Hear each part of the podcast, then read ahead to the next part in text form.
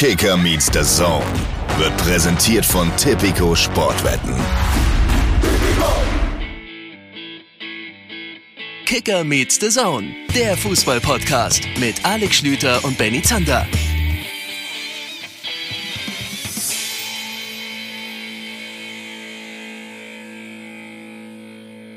Liebe Leute, es ist Montag und es ist wieder soweit. Hier ist er, der Podcast, bei dem ihr seit Jahren vergeblich auf eine Weiterentwicklung wartet. Hier ist Kicker Meets the Zone. Mein Name ist immer noch Alex Schlüter und den kennt ihr auch noch. Und es wird auch so bleiben. Benny Zander, schönen guten Tag.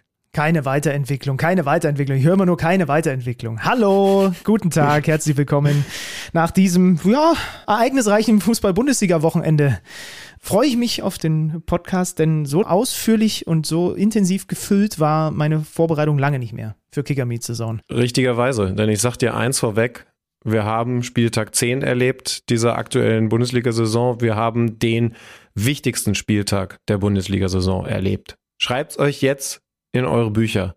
Spieltag 10 ist der prägendste für diese Saison. Weil ich in Wolfsburg war, oder was?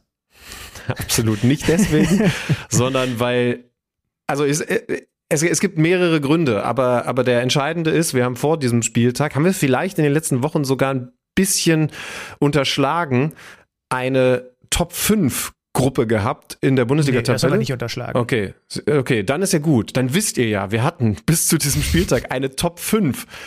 Die Namen, die kennt ihr. Leverkusen, Bayern, Stuttgart, Dortmund, Leipzig, die es mit dieser Qualität und der Punktezahl nach neun Spieltagen so auch noch nicht gegeben hat. Jetzt haben wir ein Titel-Duell. Und zwar Leverkusen gegen Bayern. Das ist eine Sache, die dieser Spieltag ergeben hat. Wie sich das alles rauskristallisiert hat, wie es von fünf reduziert auf zwei gekommen ist, hat natürlich zum Beispiel mit dem absoluten Topspiel dieses Spieltags zu tun. Und ich könnte euch jetzt aus 36 Seiten Vorbereitungsmaterial vorlesen, wenn nicht alle diese Sachen irgendwo in Hamburg am Flughafen wären und ich froh bin, wenn ich da heute Abend nochmal hinfahren darf, wenn wir hier fertig sind, um zu gucken, ob es vielleicht äh, doch mittlerweile aufgefunden wurde. Ja, sagen wir mal so, ähm, am Samstagabend nichts ahnenderweise, ich hier zu Hause unterwegs, äh, habe ich dann äh, einen, einen relativ aufgelösten Alex Schlüter am anderen Ende der Leitung gehabt, weil da äh, du mittendrin warst in einer Sache, wo man, glaube ich, nicht unbedingt mittendrin sein möchte, ne? Ja, also, also mittendrin ist natürlich, äh, wäre jetzt too much, ne? aber äh, diese, diese Amoklauf-Nummer, diese, diese Kidnapping-Geschichte vom, vom Samstag, ich weiß nicht, was der richtige Begriff ist, die hat ja hier in meiner Wahlheimat stattgefunden und ich war tatsächlich gerade auf dem Rollfeld, als der Flughafen in Hamburg auf einmal gesperrt wurde und uns wurde im Flieger gesagt, ja, Sie sehen ja wahrscheinlich schon, eine Menge Feuerwehrautos sind unterwegs. Die erste Info war, ähm, weil ein, ein Bodenfahrzeug in Brand gesetzt wurde. Das muss jetzt erstmal gelöscht werden und dann gucken wir mal, wann wir abfliegen können. Ähm, und dann sind wir erstmal in so eine Parkposition gefahren wurden, nachdem wir da 20 Minuten circa standen. Und so langsam sickerte dann durch, wie das dann heutzutage auch so ist, über Social Media und Co., dass es eben mehr war als nur ein brennendes Bodenfahrzeug, sondern dieser, ja, was auch immer jetzt die richtige Formulierung ist, dieser, dieser Amoklauf. Ähm, und es war tatsächlich so, dass der ja seinen Audi unter einem Turkish Airlines Flieger geparkt hat, der direkt neben uns dann stand. Und das war schon ein komisches Gefühl. Also, ne, ich will es nicht überdramatisieren, weil ich habe den Typen zum Beispiel nicht gesehen. Ich habe das Kind, ne, also brauchen wir, glaube ich, nicht extra erwähnen, was wie schrecklich das ist äh, für dieses vierjährige Kind. Ähm, ich habe die nicht gesehen, ich habe nur das Auto gesehen und äh, sonst, sonst hätte es wahrscheinlich auch noch mal was anderes mit mir gemacht. Ich kann nur sagen, dass es, dass es schon ähm, was Neues war, wenn du auf einmal in so eine mulmige Situation kommst, vor allen Dingen eben nicht zu wissen, was da eigentlich gerade draußen passiert und anhand der der Stimmung der etwas mehr, aber sicherlich auch nicht alles wissenden äh, Besatzung und, und des Piloten versucht zu interpretieren, was hier eigentlich gerade, was hier eigentlich gerade abgeht. Ne? In der heutigen Zeit ist ja der erste Gedanke dann erstmal, oh, ein Terroranschlag und jetzt bist du mal ja mittendrin oder zumindest am Rande. Und dann war halt irgendwann klar, dass es offensichtlich ein bisschen was anderes ist. Die sind, das muss ich echt sagen, sehr das fand ich, das fand ich krass, sehr, sehr menschlich und trotzdem souverän gewesen, was du halt in so einem Moment sein musst. Also sie haben schon das Gefühl von, von Ruhe vermittelt, aber waren halt auch ganz ehrlich und haben über Mikrofon gesagt, also über Lautsprecher, das ist eine Situation, die hatte ich auch noch nicht. Also auch der Kapitän war da, war da echt beeindruckend. Ähm, und ich kann sie nur bitten, ähm, ruhig zu bleiben und, und, und sich darauf zu verlassen, dass wir sie mit allen Informationen versorgen, die wir, die wir bekommen können. Und nachdem wir dann lange da in dieser Parkposition gestanden haben, gab es dann irgendwann die dann doch sehr zielgerichtete Ansage, jetzt alle das Flugzeug schnellstmöglich verlassen. Lassen Sie, und deswegen habe ich halt heute auch keinen Laptop, keine Unterlagen etc., lassen Sie Ihr Handgepäck im Flugzeug schnell raus. Und da muss ich sagen, das war der, das war so für mich der mulmigste Moment, als dich dann, äh, wir wurden über diesen diesen, jeder kennt ihn, diesen, diesen, diesen Tunnel, der dann da so rangeschoben wird ans Flugzeug, dann rausgeholt und, und wenn dich dann echt ordentlich eingepackte äh, Polizisten ähm, wie soll ich sagen, ziemlich klar anweisen, nicht ruhig zu gehen, sondern zu laufen. Gerade an dieser Glasfront laufen sie dort vorbei. Das habe ich halt in meinem Leben so noch nicht gehabt. Und wie gesagt, ne, ich will es nicht überdramatisieren. Ähm, es ist im Endeffekt äh, jetzt nichts, was, was, was mich, was mich irgendwie psychisch völlig fertig gemacht hat, weil er äh, das Schlimme auch auch einige Meter weiter weg passiert ist. Aber, aber die Erfahrung so insgesamt und wie sich dann so eine Gruppe in so einem Flugzeug verhält, wenn auf einmal die Stimmung von öh, blöde, blöde Lufthansa, die uns jetzt hier nicht losfliegen lässt, zu oh, hier ist gerade eine Gefahrensituation, wechselt, das war, das war, das war schon heftig. Ich glaube, die richtige Formulierung, das ist zumindest das, was jetzt immer die Presseberichte sind, ist halt eine Geiselnahme am Ende. Das ist, glaube ich, der, mhm. der Oberbegriff. Ich musste, als, ich, als du mir das am Samstag geschrieben hast, dass du gerade da auf dem Rollfeld feststeckst, noch nicht wissend, was da eben passiert. Und als dann irgendwann rauskam, ich musste dran denken, wie wir im Dezember 2016 zusammen bei Schulz und Böhmermann in Berlin beim Weihnachtszirkus mhm, waren ähm, und da ja auch nicht weit davon entfernt die, die, dieser, äh, dieser Anschlag da am Breitscheidplatz passiert ist und ähm, wie dann sofort sich, wie du es gerade gesagt hast, Stimmung in Räumen verändert und äh, wie wir dann da nach Hause gelaufen sind, weiß ich noch, spät abends oder ins Hotel in Berlin und was man da für ein mulmiges Gefühl hatte. Aber du hast recht, also nicht überdramatisieren. Viel wichtiger ist, dass es vor allem dem Kind gut geht. Ja, das ist das Allerwichtigste ja. und dass das eben, dass sie das hingekriegt haben, ohne dass da irgendein ganz, irgendeine ganz, ganz schlimme Nummer äh, passiert. Aber ja, trotz alledem, also Schlüti heute mit Ersatzlaptop und ohne die, die zahllosen Unterlagen. Aber wie gesagt, das ist noch das kleinere Übel im Vergleich zu dem, was andere da durchmachen mussten am Samstagabend.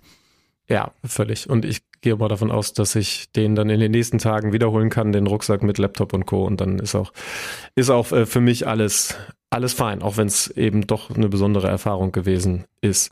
Das alles ja ähm, ein paar Minuten nachdem das Spiel Dortmund gegen Bayern abgepfiffen wurde. Das habe ich noch am Flughafen gesehen.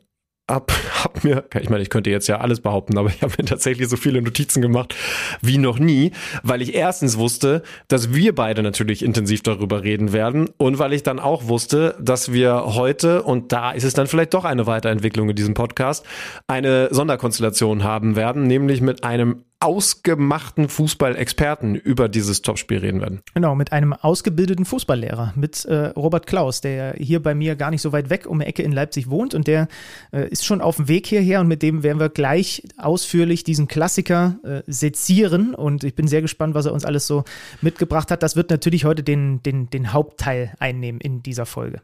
Muss man Robert Klaus vorstellen?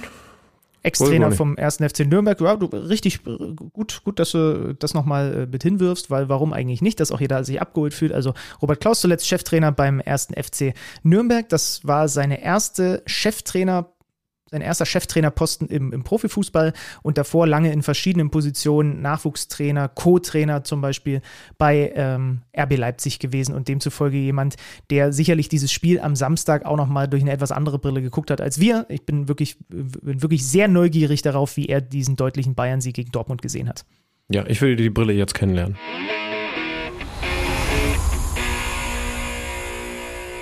Es ist die große Premiere hier in meinem noch nicht vor allzu langer Zeit bezogenen Arbeitszimmer.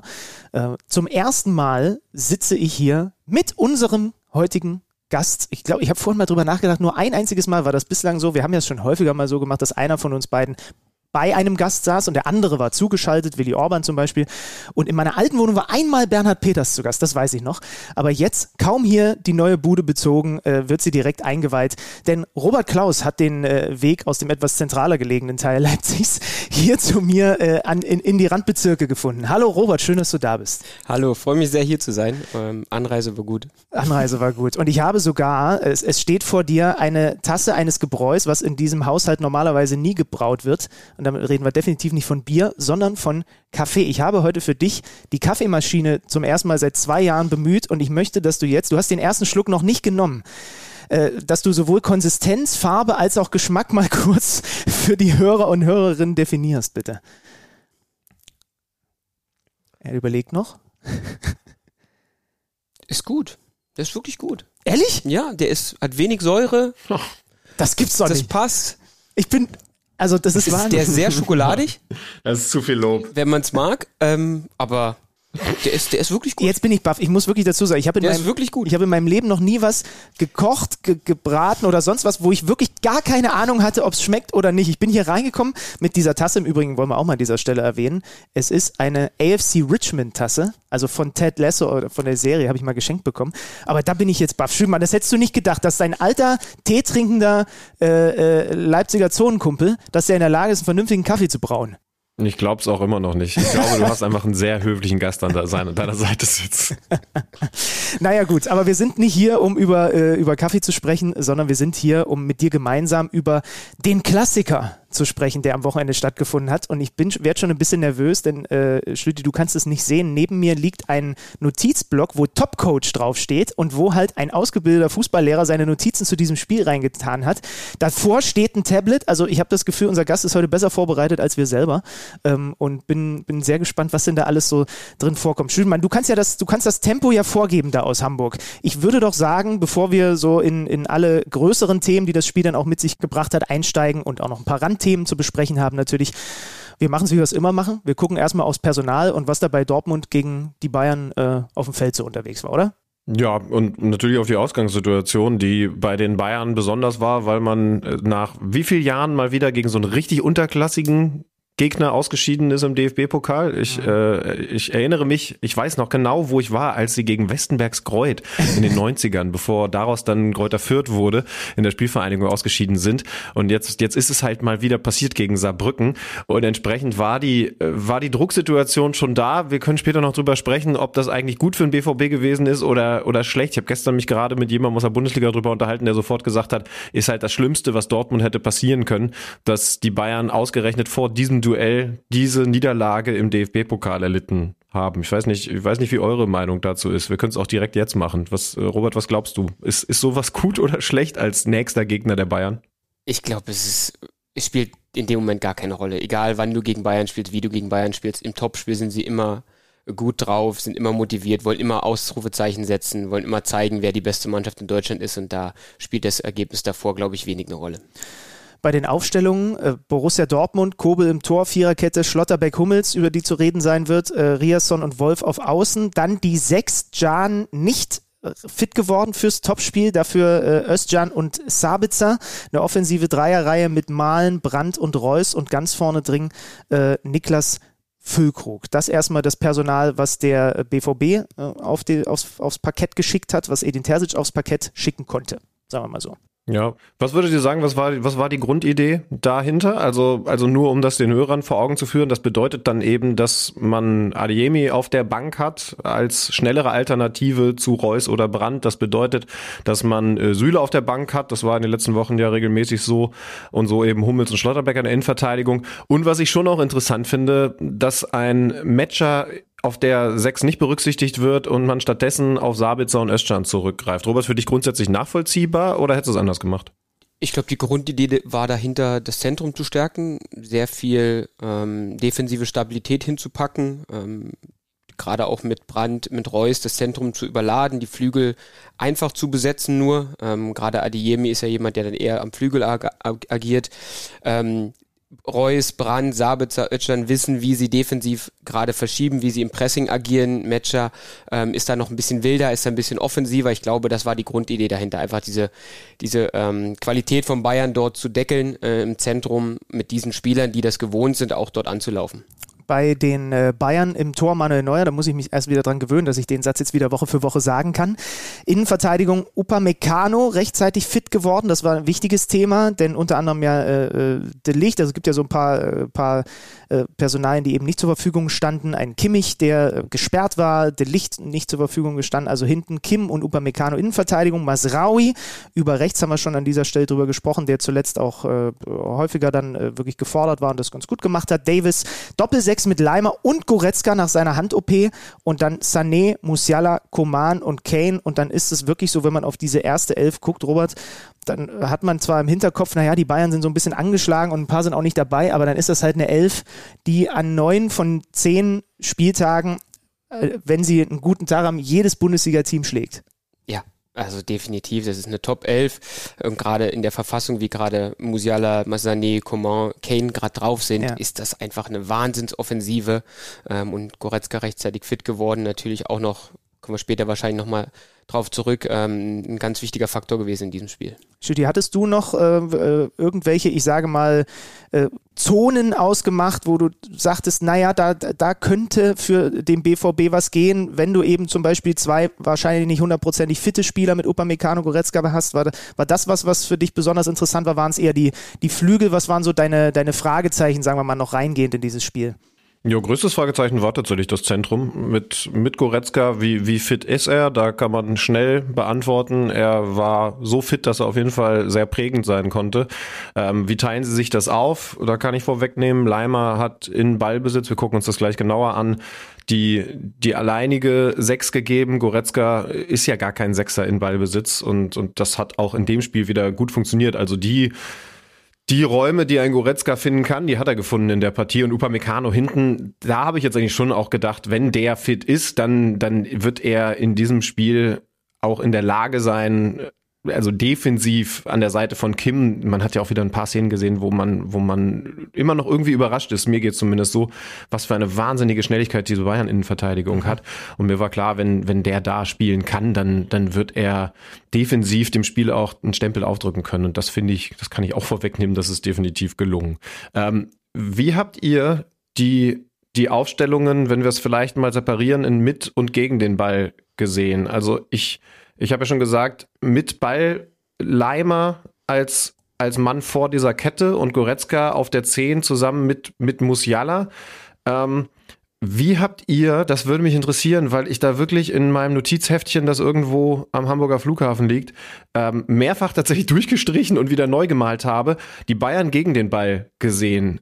Kane vorne ist klar und also ich bin immer noch nicht sicher, was, was da der Grundgedanke war. Ist ein, ist ein Sané als Zweiter mit zugeschoben? Ein Musiala ist immer mal wieder an die Seite von Kane geschoben. Also teilweise habe ich notiert 4-4-2 gegen den Ball, dann aber irgendwie auch mal, wenn Sané mit vorne drauf geschoben hat, Davis deutlich weiter vorne im Pressing gegen den Ball als ein Masraui auf der anderen Seite, dann war es fast so ein 3-4-3. Robert, ich weiß nicht, ob du das definieren kannst oder ob du auch zu dem Schluss kamst, ich, dass es irgendwie auch flexibel gewesen ist. Ich schmunze hier schon, weil der Kollege Klaus jetzt wirklich, äh, und das ist eine Premiere hier in diesem Podcast, auf seinem Tablet die entsprechenden Screenshots gerade aufgemacht hat. Also ich kann, ich mache mir hier heute echt einen schlanken Fuß. Ich gebe ab und zu ein bisschen was rein. Ah, der Tore war aber angefasst und so weiter. Und ansonsten lasse ich einfach hier meinen Nebenmann heute erzählen, weil hier wirklich, schön, man, du kannst dir das nicht vorstellen. Hier sind Screenshots. Warte, ich drehe das einmal kurz rum, dass du es in der Kamera siehst, wo wirklich dann auch drauf gezeichnet ist. Ja, und also, also ich finde, ich bin jetzt schon begeistert und äh, äh übergebe das Wort gerne an den Fußballlehrer. Bitteschön.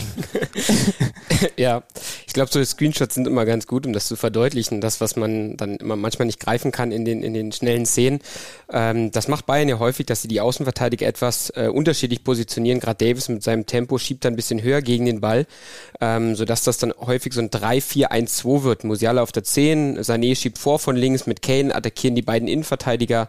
Dann hast du den einen Zehner gegen die beiden Sechser, dann hast du zwei Doppel, eine Doppelsechs mit Goretzka und Leimer. Ähm, und hinten zu dritt durch diese Schnelligkeit, die sie haben, ähm, was wir vorher angesprochen haben mit Upamecano, ähm, Kim, aber auch Maserau, können sie halt hinten auch drei gegen drei dann mal verteidigen ähm, auf der letzten Kette. Ähm, das ist auch durchaus mal möglich und deswegen schieben sie, wenn sie ganz hoch im Pressing sind, oft in so ein 3-4-1-2, gerade jetzt auch gegen Dortmund wieder gut zu sehen, um dann halt jede Anspielstation sofort Tor zu machen, gut Druck auf den Ball zu haben. Und wenn sie dann tiefer sind, ist es dann eher so ein 4-4-2 ähm, gegen den Ball.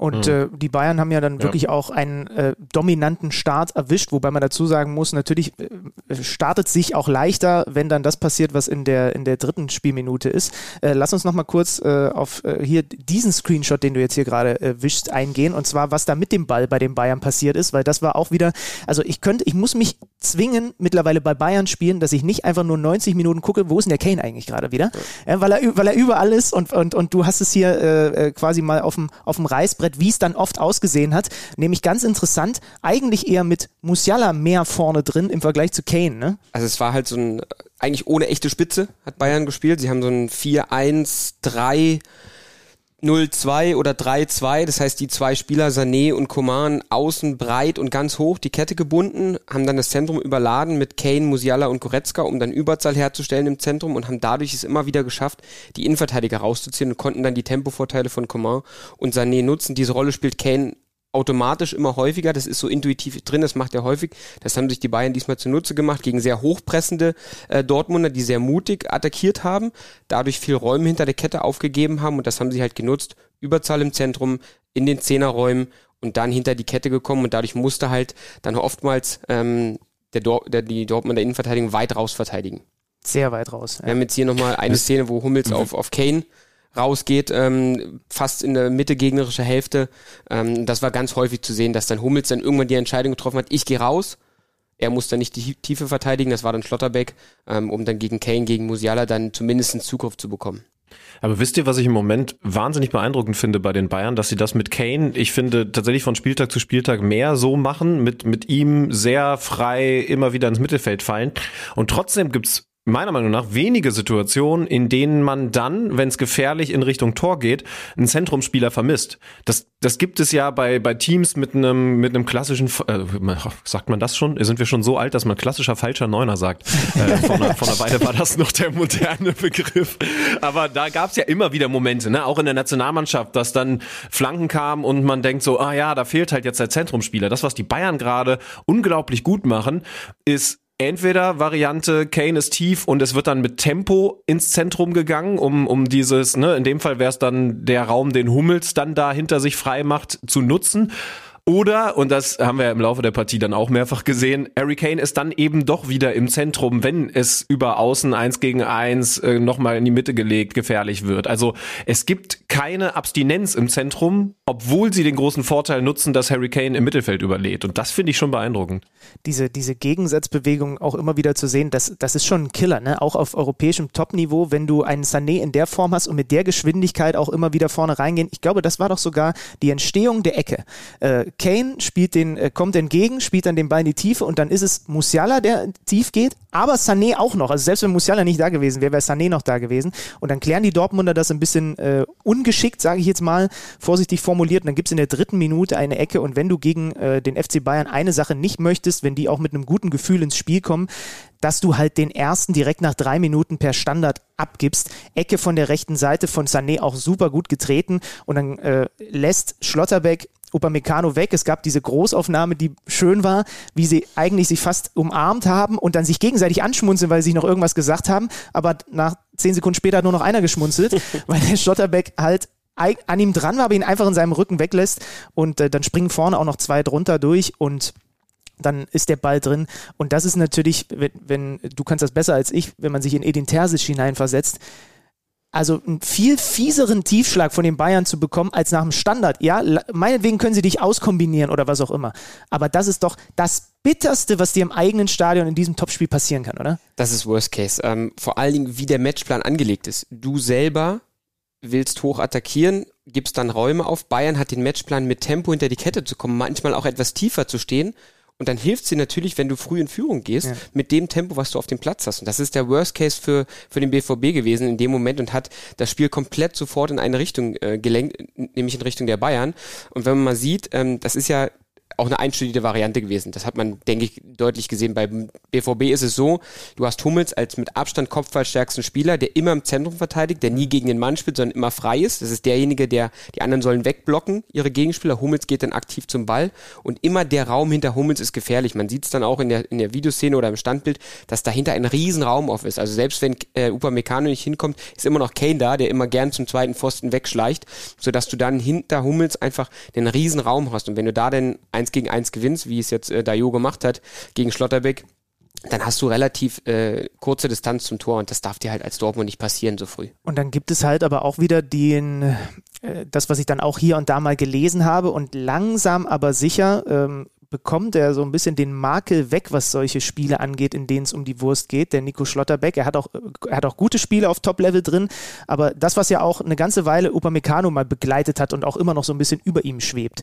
wenn es dann drauf ankommt, dann darf es dir halt, also es ist immer so leicht gesagt hier aus meinem, aus meinem äh, Lehnstuhl, ne? dann, dann darf es dir halt in dem Moment nach drei Minuten oder nach dreieinhalb Minuten nicht passieren, dass du eigentlich dran bist an ihm, aber dann in deinem Rücken weggeht und das bringt mich, äh, und das werfe ich erstmal rüber nach Hamburg, äh, zu der Frage, ob der, äh, ob bei Nico Schlotterbeck noch ein Entwicklungsschritt fehlt und wir ihn manchmal vielleicht aufgrund, weil er auch so eine super Spieleröffnung hat und so weiter, manchmal eine Spur schon zu hoch einkategorisieren, weil er ja dann doch relativ schnell, relativ viele Steps machen musste, auch seitdem er in, nach Dortmund gekommen ist. Ist da eigentlich, ich sag mal, fehlen da noch zwei Jahre, bevor der wirklich dieser Top-Verteidiger ist, der in ihm drin steckt? Das glaube ich nämlich schon, dass das der Fall ist.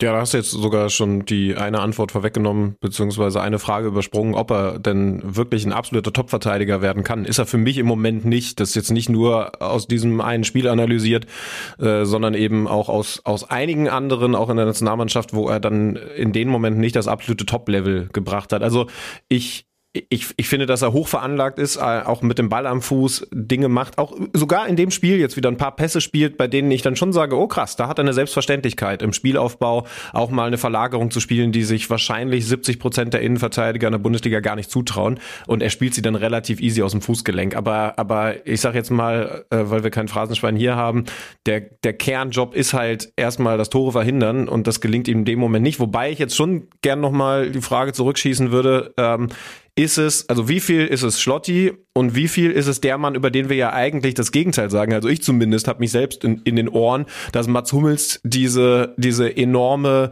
wie soll ich sagen, Matchfokussierung hat. Ne? Je größer die Spiele, desto größer die Leistung bei Mats Hummels. Das war das, was, was mir Jonas Hummels mal über ihn gesagt hat und der lässt das gerne über seinen Bruder. Der ist aber eben in dem Moment da auch nicht komplett da, weil er unterm Ball durchspringt. Und jetzt ist eben die Frage, Robert, ist das ein Ball und unterm Ball durchspringen, weil der halt gut getreten ist und passiert mal? Oder ist es ein, oh je, der hat sich komplett verpeilt und vertimt bei diesem Kopfball, obwohl er doch da eigentlich so Qualitäten hat? Es ist schwierig zu verteidigen. Der Ball ist sehr gut getreten, der hat eine gewisse Schärfe, der ist nicht extrem hoch, sondern der geht gut über den Kopf weg. Ähm, Sané hat einen super Fuß, was das betrifft. Ähm, als freier Mann in so einer äh, kombinierten Deckung bei Eckbällen kannst du nicht alles verteidigen und du musst nach vorn verteidigen, weil wenn du rückwärts läufst, kommst du nicht mehr hoch. Das heißt, du musst eher proaktiv nach vorn gehen. Und in deinem Rücken brauchst du eigentlich noch einen zweiten Spieler oder zumindest musst du dann dort so abgesichert sein.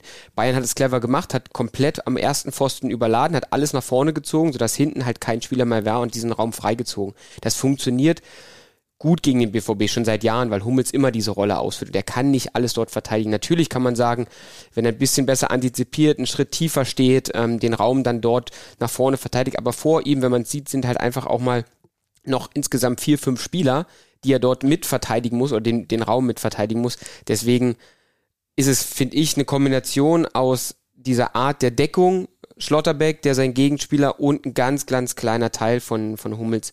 Ähm, aber es ist eine Kombination aus vielen Faktoren. Äh, Füllkrug ist übrigens der zweite, ne? Benny, du hast es äh, ja. vorhin angesprochen, dass da zwei frei sind. Der kommt erst, äh, wenn ich das richtig gesehen habe, vom, vom kurzen Pfosten. Also stand sogar am Pfosten, aber ist eigentlich dann am Fünfer so der erste Freie, der, der dann auch unterm Ball durchspringt. Und da habe ich dann gedacht, ob es tatsächlich die Grundpositionierung ist. Es hätte ja, es hätte ja ein halber Meter gereicht, de, äh, den eben Mats Hummels hätte tiefer stehen müssen, weil Füllkrug ja als zweiter freier Spieler noch vor ihm ist. Das hätte es vielleicht lösen können ist spekulativ. Wir wissen es nicht. Ähm, müssen wir mal kurz anrufen beim BVB, beim Trainerteam, ob wir die Sheets bekommen, wo die, wo die Positionierung ist von den freien Spielern. Ähm, ist auch immer abhängig vom Gegner. Vielleicht haben sie auch äh, erwartet, dass Bayern in den kurzen Raum die Eckbälle schlägt und etwas weiter nach vorne geschoben kann er natürlich auch sein. Ähm, deswegen ist das leider nur spekulativ. Sieht dann auf den Sheets immer so gut aus, ne? Und dann muss aber auch der Spieler auch erstmal im Zweifel da äh, und so weiter und so fort. Fußball ist ja dann doch manchmal noch ein bisschen anders, als, als man sich in der Theorie so vorstellt. Wir haben es schon gesagt, Worst Case, schlimmer geht es nicht für den BVB reinzukommen. Und dann kriegst du also in der dritten Gegentor nach Ecke und in der achten wirst du ausgekontert und das war für mich, ich musste sofort daran denken, an das eine Dortmunder Gegentor aus dem Frankfurt-Spiel, was über die linke Seite fast genau so passiert ist. Du hast es vorhin gesagt, sie gehen mutig drauf, sie schieben vorne und dann reicht einmal einer, der entgegenkommt, in die Mitte und zack, ist hinter dir so viel Luft. Äh, der, der den, den Ball mit der Hacke erst spielt, ist natürlich Sané, der in einer Überform gerade ist. Über links passiert das Ganze.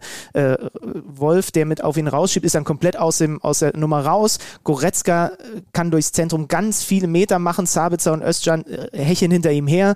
Dann wieder Sané auf der linken Seite, hat er übers dreiviertelste Feld einen, einen Sprint hingelegt, um am Ende diesen Querpass zu spielen, den dann halt auch einfach keiner mehr auffällt, wenn er einmal, wenn er einmal Tempo macht. Und dann ist am langen Pfosten Harry Kane. Und ja, dann machen wir Worst Case 2.0 daraus, denn Standard das eine und dann im eigenen Stadion, du willst mutig sein, du willst dich dann in den Minuten irgendwie so ein bisschen ins Spiel reinarbeiten und dann wirst du ausgekontert und, das, und spielst im Grunde genommen zweimal eigentlich dem Bayern total in die Karten. Ja, man hat gesehen, ähm, BVB ist gut im Gegenpressing in der Szene vorher, erobert sich den Ball zurück, ja. ähm, sind dann wieder vorne eigentlich präsent, verlieren dann wiederum den Ball und dann hast du natürlich genau die falschen Spieler von Bayern, die an den Ball kommen. Erst Sané, der den Ball sofort super weglegt. Und dann hast du Goretzka, der, dessen Riesenstärke es ist, Feld mit Ball am Fuß zu überbrücken. Also dieses Box-to-Box-Dribbling, was einfach seine Riesenstärke ist, wo er sich wohlfühlt, was ihn immer ausgezeichnet hat. Und er kann Tempo aufnehmen, kann über das ganze Feld beschleunigen.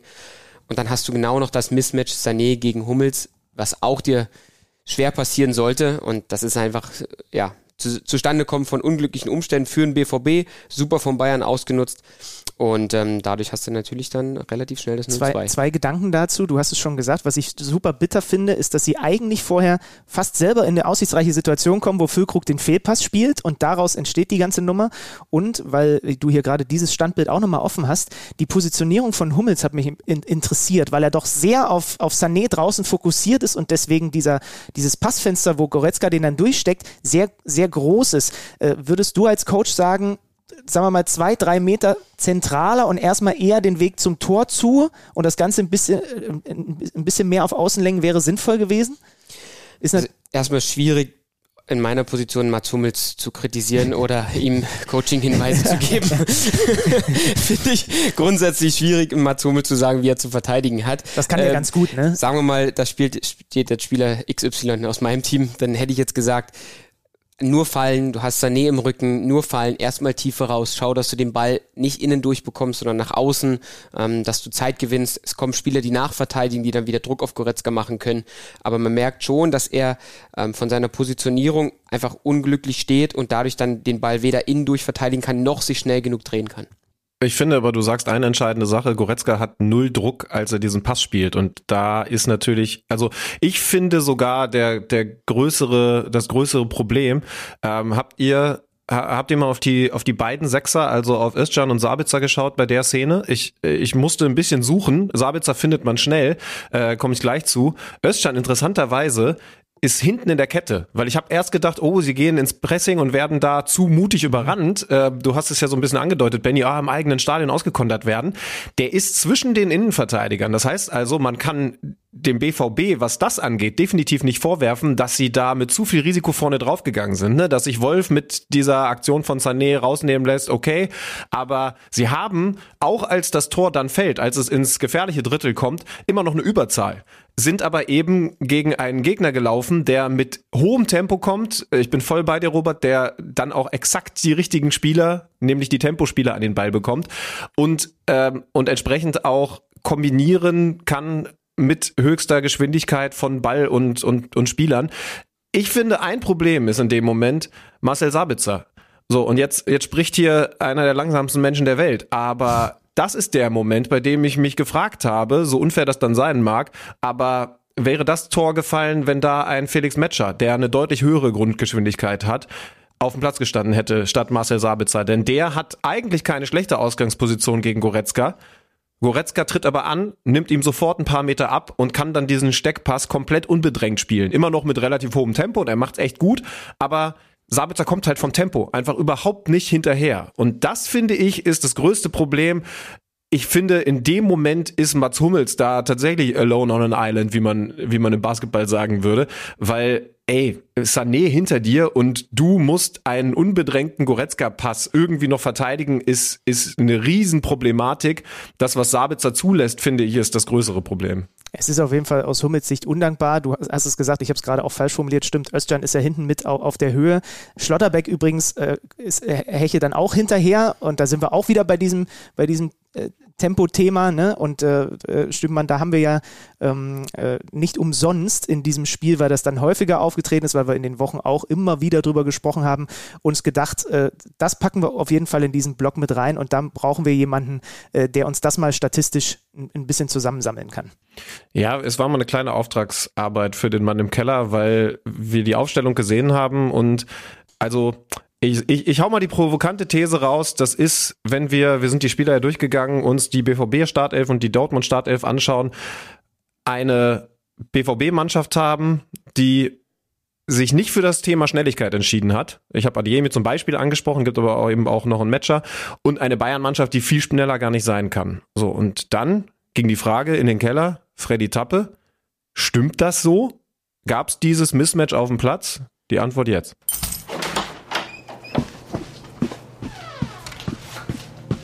Neues aus dem Datenkeller. Präsentiert von Tipico Sportwetten. Der 14-0-Auswärtssieg der Bayern im Klassiker in Dortmund hat den einen großen Unterschied zwischen dem Rekordmeister und der Borussia aufgezeigt. Okay, ja, auch natürlich Harry Kane, aber vor allen Dingen den Geschwindigkeitsunterschied zwischen den beiden Teams. Im Schnitt kam die Bayern Startelf, immer logischerweise ohne Torhüter eingerechnet, in diesem Spiel auf einen Topspeed von 31,9 kmh. Der Topspeed der Dortmunder hingegen lag im Schnitt bei 30,5 kmh also im Schnitt fast anderthalb Kilometer pro Stunde weniger als der Topspeed der Bayern. Jetzt mag anderthalb kmh erstmal nicht so viel klingen, aber wenn man es auf die einzelnen Positionen herunterbricht, dann wird der Unterschied zwischen den Teams brutal deutlich. Auf neun von zehn Feldspielerpositionen im Klassiker hatten die Bayern den schnelleren Spieler als der BVB. Nur auf der Rechtsverteidigerposition lag Marius Wolf vor Masraoui. Aber es ist ja nicht nur der reine Topspeed, also die Qualität des Tempos, die entscheidend ist, auch die Quantität, also die Anzahl der Sprints, ist entscheidend und auch hier dominierten die Bayern. Der Rekordmeister zog im Klassiker 121 Sprints im eigenen Ballbesitz an und damit über 40 Sprints mehr als die Dortmunder, wenn sie im Ballbesitz waren.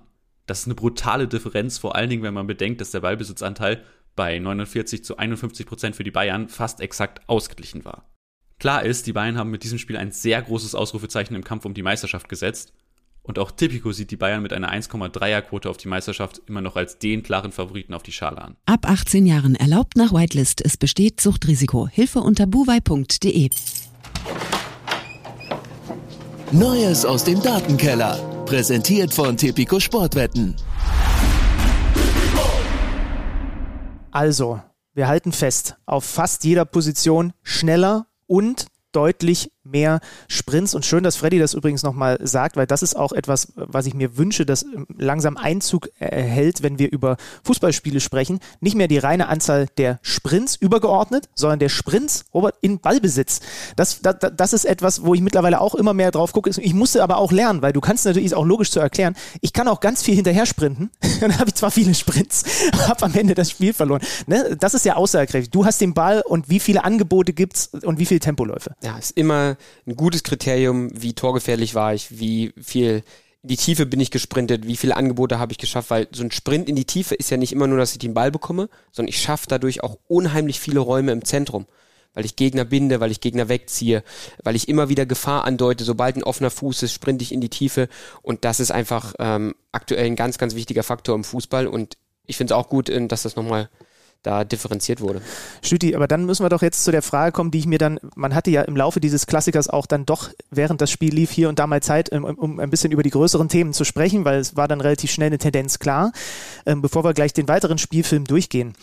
Ist das etwas, wo zu wenig Augenmerk beim BVB drauf gelegt wurde, wenn man wirklich ein Spitzenteam in Deutschland und auch international ein bisschen, äh, ein bisschen mitmischend äh, unterwegs sein möchte als Dortmund, das einfach gerade auf der letzten Linie oder generell vielleicht auch im Kader, ich weiß nicht, wie du es siehst, man hat ja so ein Adeyemi, man hat ja so ein paar schnelle Spieler, äh, äh, dass das zu sehr vernachlässigt wurde und zu sehr, sagen wir mal, Wert auf, ich, da, da, da, da, muss ich mir fast das, den Mund auswaschen, auf äh, fußballerische Qualität und weniger auf, wir verpflichten jetzt einfach mal ein paar reine Athleten, die dafür vielleicht am Ball schwächer sind, geachtet wurde? Äh, Dortmund hat auf der 6 den sprintstärksten, also den schnellsten Spieler der Liga, ne? Du erinnerst dich dran, wir hatten, stimmt, ja. wir hatten ja. bei der Personalie Emre Can drüber gesprochen und das finde ich war das große Problem und es sollte größer werden, als auch ich es gedacht hatte bei dieser Partie. Ähm, der fällt weg und stattdessen spielen da Özcan und Sabitzer. Sabitzer ähm, hätte ich jetzt sogar noch als etwas schneller eingeschätzt, aber die Szene gegen Goretzka hat deutlich das Gegenteil bewiesen. Das heißt also, auf dieser Schlüsselposition, wo Ne? Und deswegen nochmal noch mal als Reminder, die Bayern spielen im Grunde mit zwei Zehnern, Goretzka und Musiala in Ballbesitz und, und Leimer eben dahinter. Also da, wo Goretzka und Musiala auf Sabitzer und Özcan treffen, hast du ein enormes Schnelligkeitsdefizit. Und jetzt muss man natürlich auch ganz ehrlich sagen, wenn sich Edin Terzic vor der Partie Gedanken macht, dann überlegt er ja, was ist eigentlich unsere Idee und unser Matchplan. Der ist halt nach dieser Standardsituation schon über den Haufen geworfen und du kommst noch viel mehr in genau solche Situationen. War ja auch nicht die einzige, die dann gefährlich sein sollte in der ersten Halbzeit. Und in der zweiten Halbzeit war es dann eh noch wilder. Aber, aber das finde ich war, war ein Schlüsselduell, also in doppelter Ausführung Sabitzer Özcan gegen Goretzka Musiala, wo die Bayern halt hoch überlegen gewesen sind. Ich, also mega geile äh, Datenanalyse, fast so mein Lieblingsdatenkeller, den wir bis jetzt gehabt haben, weil dass sie auf zehn Positionen, auf neun Positionen ähm, schneller sind als der Gegner. Ne? Also natürlich nicht exakt auf die Matchups bezogen, aber nur Rechtsverteidiger Wolf schneller als Masraui. Das ist schon krass. Also das hätte ich so krass auch mir nicht vorgestellt ich wage jetzt mich aber trotzdem nicht zu sagen, ja, Edin Terzic hat da einen riesen Fehler gemacht. Also in der Kaderplanung, wie gesagt, eh nicht, weil sie hätten ja einen Matcher zum Beispiel zentral auch noch gehabt. Mhm. Adiemi finde ich da meiner Meinung nach zumindest gar nicht so entscheidend, weil es geht mir jetzt um die Rückwärtsbewegung und der hätte ja nicht äh, ständig Löcher gestopft oder so mit seiner Geschwindigkeit. Aber du hättest einen Matcher gehabt, der deutlich schneller ist als die beiden Sechser und, und hast halt das Problem, dass Emre Can da nicht da war. Aber wie gesagt, ich traue mich nicht jetzt zu sagen, äh, ja, Riesenfehler von Edin Terzic bei der Aufstellung, weil war ja klar, dass die Bayern so schnell umschalten. G genau, da, da, ich wollte aber tatsächlich auch eher auf die Kaderplanung hinaus und da auf die Innenverteidigerposition. Also brauchst du, um das Level zu bekommen, was man, was, was, was die BVB-Verantwortlichen und die Fans gerne auch hätten und was wir auch gerne hätten, dass sie das auch international abrufen können, brauchst du dann einfach mehr Tempo auf diesen Positionen. Dann ist es schön und gut, dass du zwei der besten Spieleröffner der Liga oder vielleicht auch in der Kombination in Europa hast. Aber äh, ist das dann etwas, was ihnen dann zu häufig abgeht? Sie haben ja mit Niklas, Niklas Süle einen Spieler, der ja. sehr schnell ist. Man mhm. sieht es ihm nicht immer an, man denkt es nicht immer, aber Niklas Süle ist ein sehr schneller Innenverteidiger und sie haben ihn ja. Sie haben sich jetzt in den letzten Wochen dafür entschieden, eher in anderen Konstellationen zu spielen. Es ist natürlich immer eine Frage. Du bist eingespielt in der Konstellation mit dem Innenverteidiger, du wir haben das Training nicht gesehen, ja. wir haben, wir wissen nicht, wie die Jungs drauf sind, äh, wie genau der Matchplan war. Das ist immer leicht zu beurteilen von uns, zu sagen, wir brauchen Tempo oder wir brauchen den Spieler, den Spieler. Ein Matcher ist schneller ähm, als Sabitzer. Sabitzer ist dafür aber viel cleverer, erfahrener in der Positionierung mit und gegen den Ball, ist ein Führungsspieler, hat diese Spiele schon oft gespielt, hat ganz oft schon gegen Bayern gespielt. Das heißt, da spielen noch andere Dinge auch immer eine Rolle. Aber natürlich, dieses Tempoproblem ist einfach eklatant und muss aber natürlich auch so sagen, außer vielleicht Bayer Leverkusen kann aktuell keiner dieses Tempo von, von äh, Bayern matchen im Moment. Das muss man natürlich auch fairerweise sagen, ähm, dass sie natürlich auf vielen Positionen Tempo gepaart mit technischer Perfektion einfach haben. Aber interessant übrigens, ne, nur mal in die Zukunft geschaut, also oder so ein bisschen größer geschaut. Das sind halt im Moment und und ich habe es vorhin schon mal angedeutet. Dieser Spieltag hat das hat das besonders krass gezeigt. Die beiden besten Mannschaften der Liga, also die mit dem höchsten Topspeed, aber gerade auch in der letzten Kette. Bei Leverkusen ja tatsächlich einzig vergleichbar mit den Bayern, auch hinten in der letzten Kette mit dem klar höchsten Topspeed. Da da hält Dortmund also selbst wenn sie den Süle aufstellen würden, aber so natürlich erst recht nicht mit. Gehen wir den Spielfilm mal noch ein bisschen weiter. Ähm, es gibt dann noch diesen Pfostentreffer von Harry Kane, wo aber die Abseitsposition war. Äh, Dortmund lange, lange ohne überhaupt wirklich eine Chance. Hat dann diese eine Monstergelegenheit von Malen in der, in der Halbzeit, äh, kurz vor der Halbzeitpause, äh, die da so vom Laster fällt und wo sie alle denken, oh, guck mal, da war sie. Ja, und das ist, das, das macht, äh, ist dann halt auch so eine Top-Spielsituation. Ne? Äh, der ist knapp drüber. Ich glaube, er rutscht auch noch ein kleines bisschen weg, wie er da abschließt. Aber wenn dir die Bayern das Ding gönnen, dann zeigt, dass du ein Top-Team bist und verwerte das Ding in dem Moment. Okay, Halbzeitpause. Ähm, es gibt dann den Wechsel. Süle für Wolf. Ähm, war dann so ein bisschen die Frage, geht das vielleicht mit, mit, mit systematisch Dingen einher? Oder ist es tatsächlich Süle äh, hinten rechts? Ach, ich, ich, ich kann mich hier kaum auf das konzentrieren, was ich hier, was ich hier sage, weil der, der Klaus, der klickt sich hier von einem Screenshot und einer äh, Statistik, die er mitgebracht hat, zur nächsten. Das, deswegen äh, nimm uns gleich mit rein. Du hast hier mhm. einen Screenshot. 47, 37 ist äh, die Spielzeit und hast hier äh, die drei Jungs da hinten mal markiert. Genau, also der Halbzeitwechsel Süle für Wolf, ähm, dann die Umstellung vom BVB ähm, auf Dreierkette, gerade mit Ball. Ähm, die Idee dahinter, Schlotterbeck ins Andribbeln zu bekommen, gegen die zwei Stürmer Überzahl herzustellen in der letzten Kette, vor die, die vordere Linie mit zu überladen, mit Brand, Füllkrug und Reus und trotzdem zwei breite Flügel mit Dreasson und Malen dann zu haben ähm, und dadurch dann immer wieder auch gefährlicher ins letzte Drittel zu kommen. Man hat gesehen, Bayern hat dann tiefer sowieso gestanden und äh, dadurch dann für den BVB A die Idee im Ballbesitz Überzahl in der ersten Kette zu haben. Schlotterbeck einer der besten Andribbler der Liga mit seinem linken Fuß, hat man immer wieder gesehen, gegen Coman. Dann war die Idee, ähm, ihn dann zu binden und vor allen Dingen Überzahl herzustellen. Und man sieht hier, ich habe ja mal den Thomas Tuchel dann auch ähm, gehighlightet, dass ähm, dort relativ schnell sie überlegt haben, wie können sie das dann matchen, wie können sie dann dagegen anlaufen, weil dann immer wieder Schlotterbeck angedribbelt ist. Sie haben dann Bayern relativ tief gebunden. Das war dann auch ähm, so ab der 50. die beste Phase vom BVB, wo sie dann auch diese zwei, drei Situationen hatten und auch immer wieder sehr viel Ballbesitz hatten. Bayern hatte Umschaltmomente, aber ist nicht so richtig hinten rausgekommen. Und ähm, glaube ich, das war einfach die, die Idee dahinter und Bayern hat das Ganze dann ähm, wiederum umgestellt und gematcht, ähm, indem sie selber dann auf Fünferkette dann gegangen sind. Schümann, das ist kein Scherz. Er hat, er hat die Lupe auf Thomas Tuche gelegt, unser heutiger Gast. Er hat wirklich eine Lupe in seinem Standbild auf Thomas Tuche und seine, und sein, und sein, und seine Zeigerei in Richtung seiner Spieler gelegt. Ich bin begeistert. Dir mache ich nochmal einen Kaffee. Äh, du sagst es. Also das dann ich, die, ich, ich erspare mir die Frage, ob du bei ihm eine Weiterentwicklung erkannt hast. da müssen wir auch gleich noch drüber reden. Ich weiß gar nicht, ob sich Robert aus der Diskussion dann rauszieht, lieber, aber das ist auch noch ein Thema, was, was gleich kommt. Du hast es gesagt, die, die, das war dann aber auch eine wilde Phase schon auch, ne? Ging, äh, du hast die Umschaltmomente angesprochen, wo die Bayern, die haben ja ganz früh dann schon durch Musiala die Chance auf 3-0 zu stellen. Dann aber eben äh, auf der einen Seite ein paar Konter, aber diese zweite riesen Dortmund-Chance, die das Spiel vielleicht nochmal aufknacken kann aus BVB-Sicht mit Reus und Schübenmann, da ist Manuel Neuer. Gut, wir haben in den letzten Wochen auch häufiger, als er dann noch äh, hinten raus, als er noch, nie, als er noch nicht wieder dabei war, auch über große Taten von Ulreich gesprochen, äh, wo ich auch hier ein bisschen Abbitte geleistet habe. Aber Neuer hält das Ding dann nach diesem langen Ball. Reus saugt ihn runter, kriegt ihn von Füllkrug sofort wieder. Und da hätte Dortmund in dieser Phase, wo sie das erste Mal, finde ich, so richtig im Spiel waren, dann auf 1-2 stellen können und tun es im Grunde genommen zum zweiten Mal nicht. Und das sind dann die Momente, die so ein Topspiel dann halt nochmal kippen lassen können und dann aus Dortmunder Sicht aber eben einfach nicht drin waren an dem Tag. Ja, ich, also ich würde tippen, dass Thomas Tuchel, ohne dass ich jetzt nochmal eine extra Lupe auf ihn gelegt habe, in der Phase das Spiel zu wild gewesen ist. Ja. Ähm, also da, da gab es dann, da gab es dann Situationen, also es waren so fünf, zehn Minuten, da hätte es auch ganz schnell, äh, ja, je nachdem, also 4-1, äh, vielleicht aber auch 2-2 stehen können. Das sind dann eigentlich zu viele Situationen, in denen das Mittelfeld nicht existent ist und, und hüben wie drüben, wie man so schön sagt, Torchancen kreieren. Das ist schön für eine Mannschaft, die hinten liegt und die versucht, das noch zu drehen, gerade natürlich im eigenen Stadion. Es ist doof für die Mannschaft, die das Ding eigentlich sauber nach Hause segeln will. Kobel zeigt mal wieder, dass er ähm, erstmal vom, vom Thron auch von Manuel Neuer gestoßen werden muss als bester Torhüter in der, in der Fußball-Bundesliga. Hält gegen Sané, hält gegen Musiala, hält das 0 zu 2. Es dauert dann bis zur 72. Minute, äh, als äh, Harry Kane nach schöner Kombination Musiala Koman über rechts im Dreieck mit Masraui, Doppelpass, flache Flanke, Kane ist da und dann ist das Spiel äh, mit, mit, mit 3-0 durch. Das, das, das spielen die Bayern schon, schon überragend da draußen. Ne?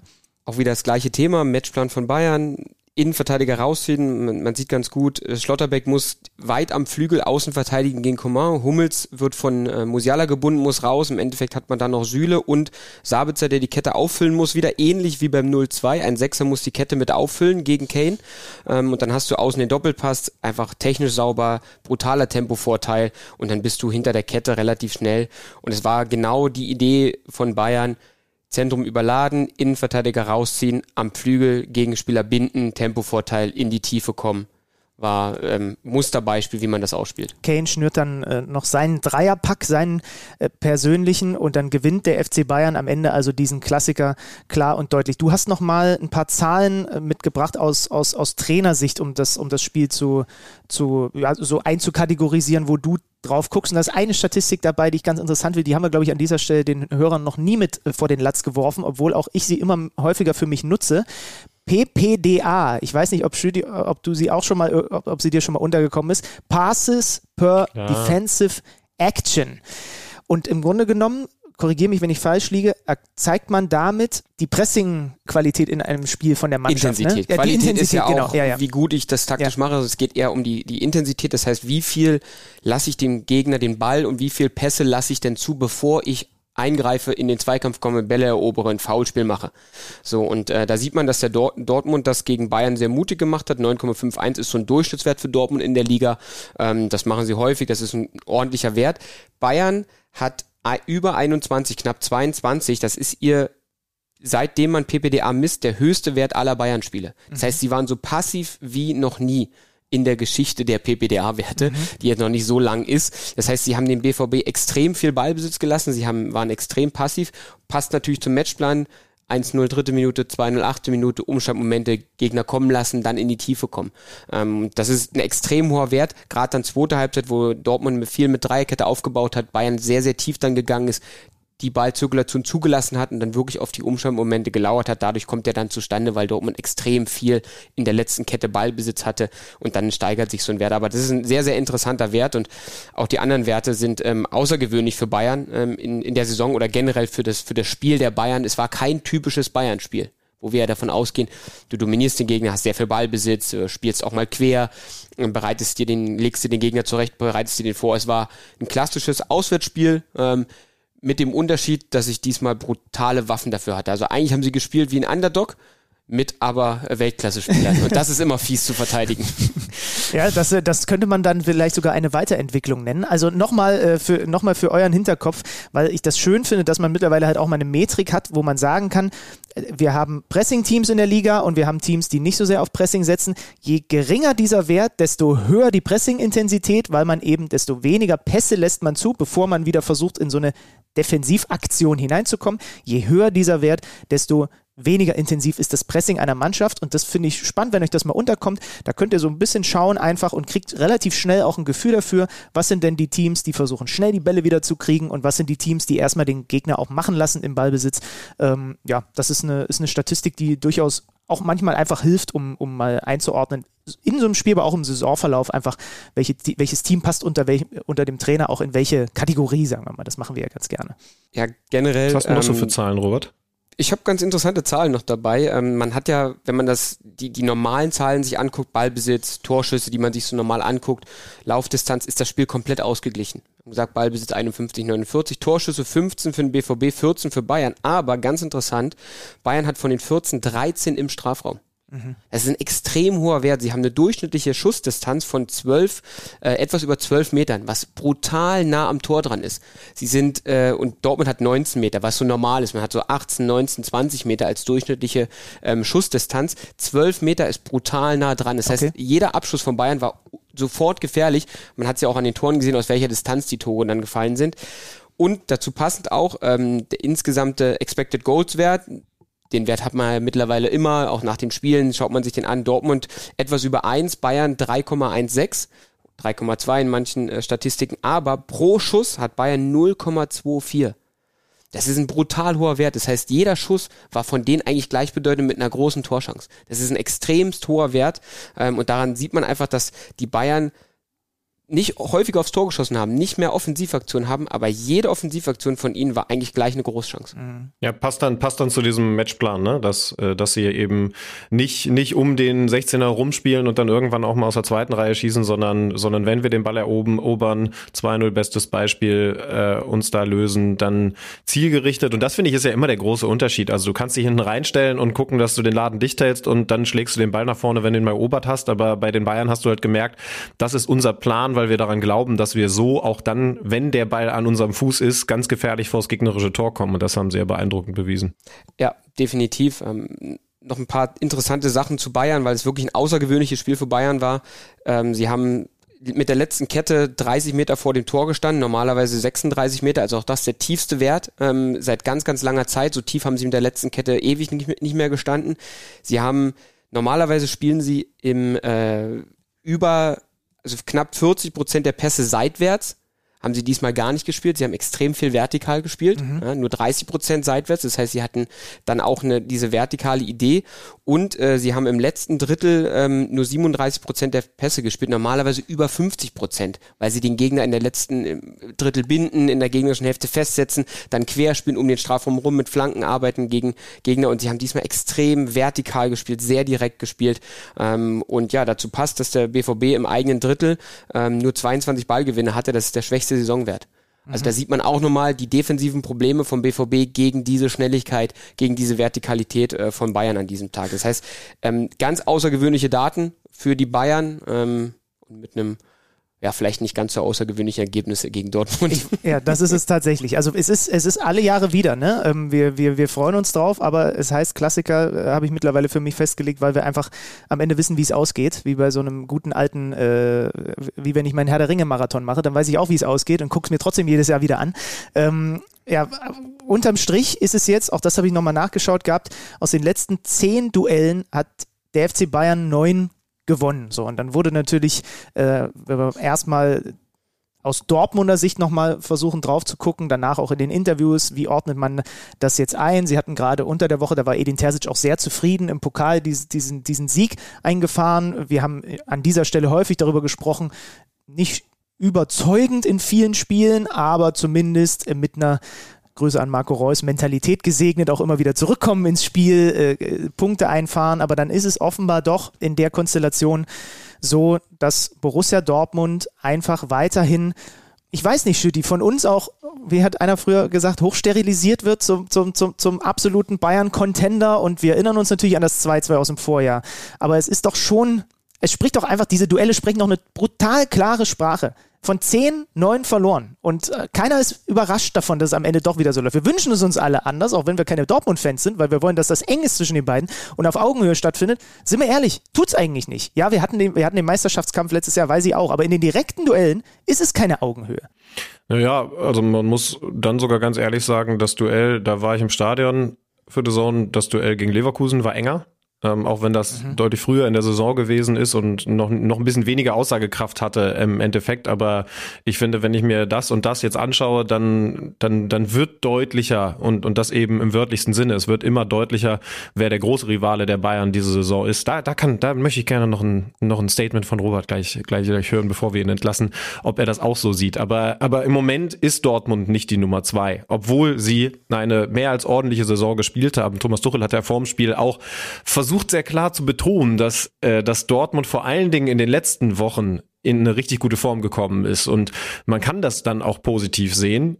Erst einmal mit Blick auf Dortmund, dass sie ja auch schon bevor sie richtig gut in Form gekommen sind, Punkte gesammelt haben, haben wir hier ausführlich drüber gesprochen, auch wenn das jetzt ein Nackenschlag war, aber wenn wir da sind, dann finde ich schon, dass es wichtig ist, auch nochmal rauszuheben, dass die Bayern in diesem Spiel ihr bestes Saisonspiel machen und, und einfach durch die Bank weg und da muss man dann ja auch nochmal das Ganze wörtlich genommen betonen, da kamen halt von der Bank auch auch echt Leute, die normalerweise in diesem Klassiko nicht eingesetzt werden. Also durchweg gute Leistungen abliefern. Und das ist dann tatsächlich wieder, da kann man sie noch so doof finden, eine absolute Winner-Mentalität. Ich hätte noch zwei Fragen, die, die ich euch beiden gerne hinschmeißen würde und die betreffen die Stürmer, weil ich das noch so im Kopf habe. Ich glaube, Edin Terzic wurde auf der PK vor dem Spiel gefragt, Harry Kane, wie geht man mit ihm um? Schwer zu greifen, nimmt man ihn vielleicht sogar in Manndeckung und so weiter. Und er, er, er meinte dann nur, wie soll das gehen? Was ist denn das Patentrezept gegen so einen Spieler, der, du hast es vorhin so schön gesagt, auch so intuitiv überall auf dem Feld unterwegs ist. Ist es dann so, dass man ihn auch einfach in den, in den gefährlich, in den ungefährlichen Zonen vielleicht lassen sollte und eben nicht mit rausstechen? Oder ist das zu einfach gesagt und zu naiv gedacht von mir?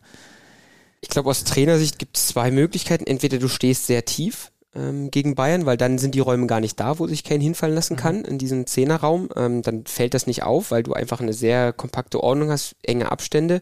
Wenn du sehr tief stehst, das Problem ist, wenn du natürlich nach 8 Minuten 0-2 hinten Ja. liegst und dich zu Hause dann hinten tief reinstellst gegen Bayern, das ist dann auch nicht gut, weil dann spielen sie einfach Ballbesitz und lassen die Murmel laufen und dann kommst du auch nicht an den Ball.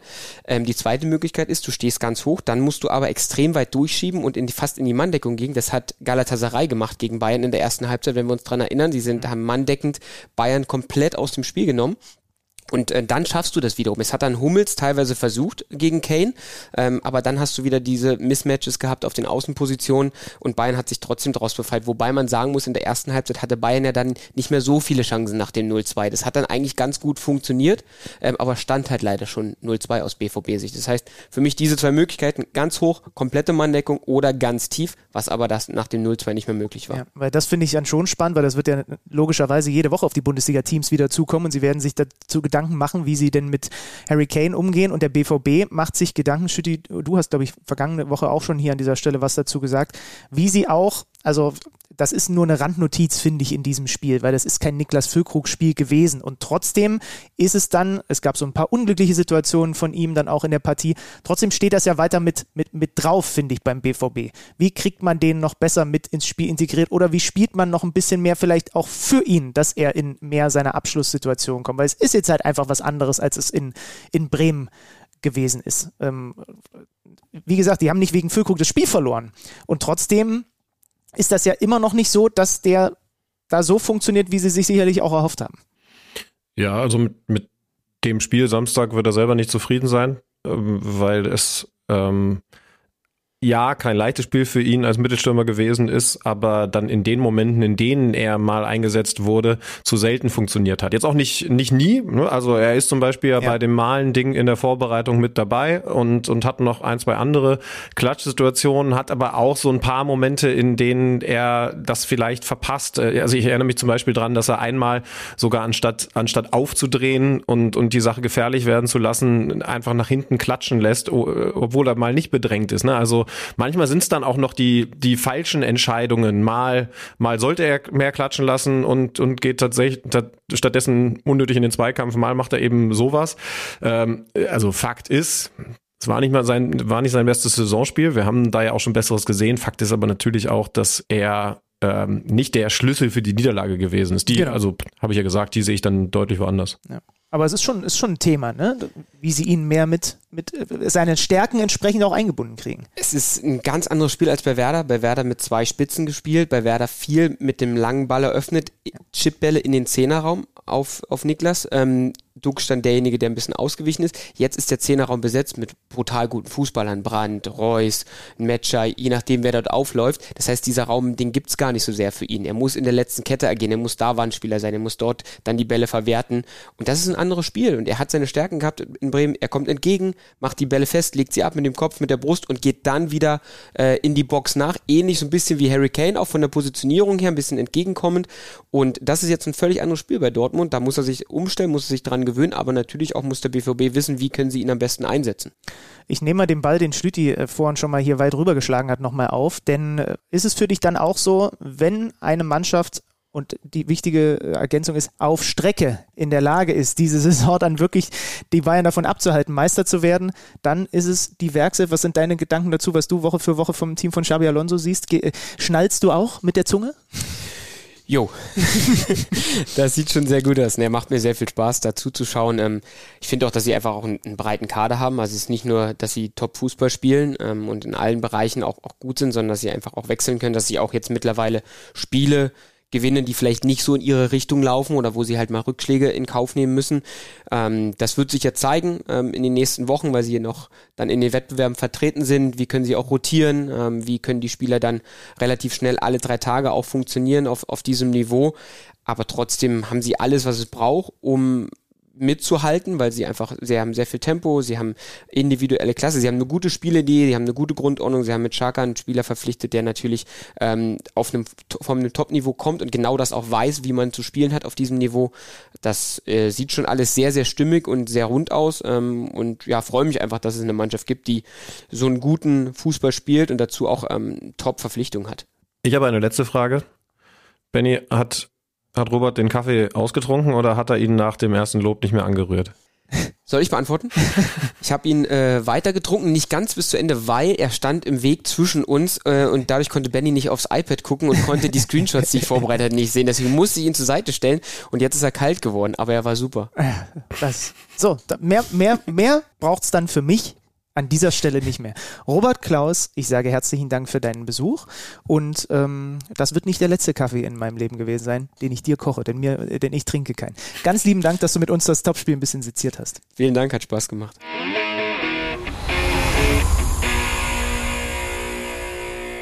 So, jetzt haben wir den Trainer hier rausgeschickt, weil ich glaube, zu folgender Thematik man, sollte man vielleicht einen Kollegen nicht befragen, aber ich würde natürlich schon gerne nochmal mit dir über das sprechen, was da rings um dieses Topspiel an äh, Schauspiel äh, mit Thomas Tuchel, um Thomas Tuchel passiert ist. Es ging schon los im Interview vor dem Spiel, setzte, setzte sich fort im Interview nach dem Spiel und mich interessiert einfach dein Take dazu, weil wir beide haben uns darüber seit Samstag noch nicht wirklich ausgetauscht. Ähm, ist das etwas, was du nachvollziehen kannst? Haben alle, es haben hoffentlich alle mitbekommen. Also es ging um externe Kritik von einigen äh, deutschen Fußballexperten an äh, Thomas Tuchel, die er so nicht stehen lassen wollte. Er hat auf der Pressekonferenz jetzt schon ein, zwei Mal darauf reagiert mit bestimmten Aussagen und war aber halt jetzt, und das ist die große Frage, sehr proaktiv, was das ganze Thema anging, rings um dieses so wichtige Spiel. Kannst du es nachvollziehen? Wie hast du es gesehen? Was sind deine Gedanken dazu?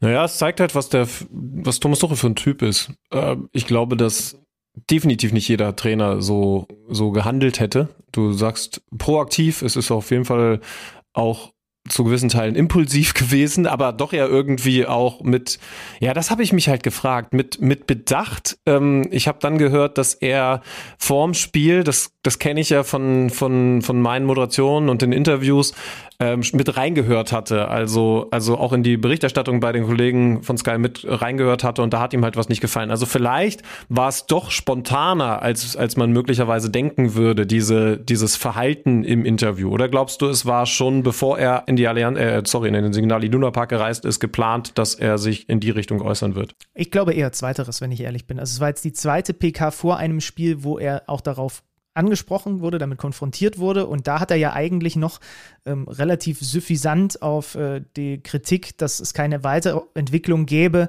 äh, geantwortet in der PK. Die, das war eine Aussage, die ich, die ich ziemlich cool fand, um ehrlich zu sein. Ich sehe bei den beiden Experten, um die es da geht, äh, bei Lothar Matthäus und Dietmar Hamann auch keine Weiterentwicklung. So. Damit finde ich, hätte man es dann auch einfach belassen können, aber offenbar ist es ja etwas, was in ihm rumort und ähm, dann hat er vor dem Spiel wieder irgendwas gehört, was nicht passt. Und dann, äh, ich glaube aber schon, gerade auch wenn ich an die Situation nach dem Spiel denke, also ich meine, wie oft haben wir das? Wir fragen Interviewgäste an und die kommen oder manchmal kommen sie nicht.